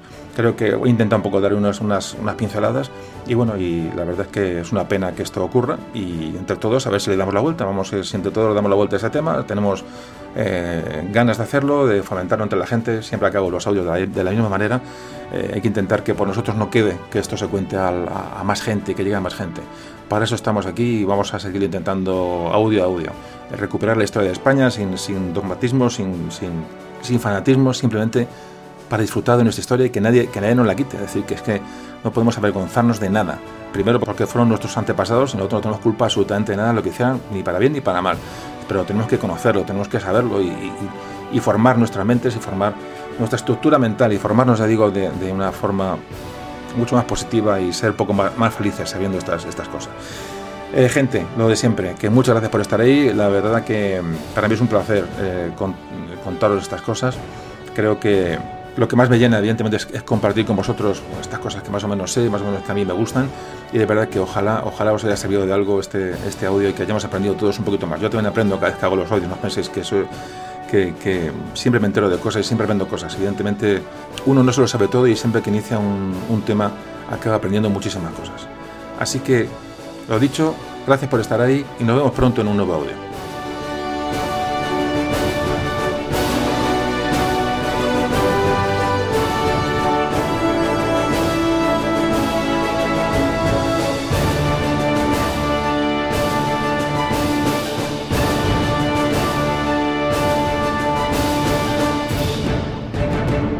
Memorias de un tambor.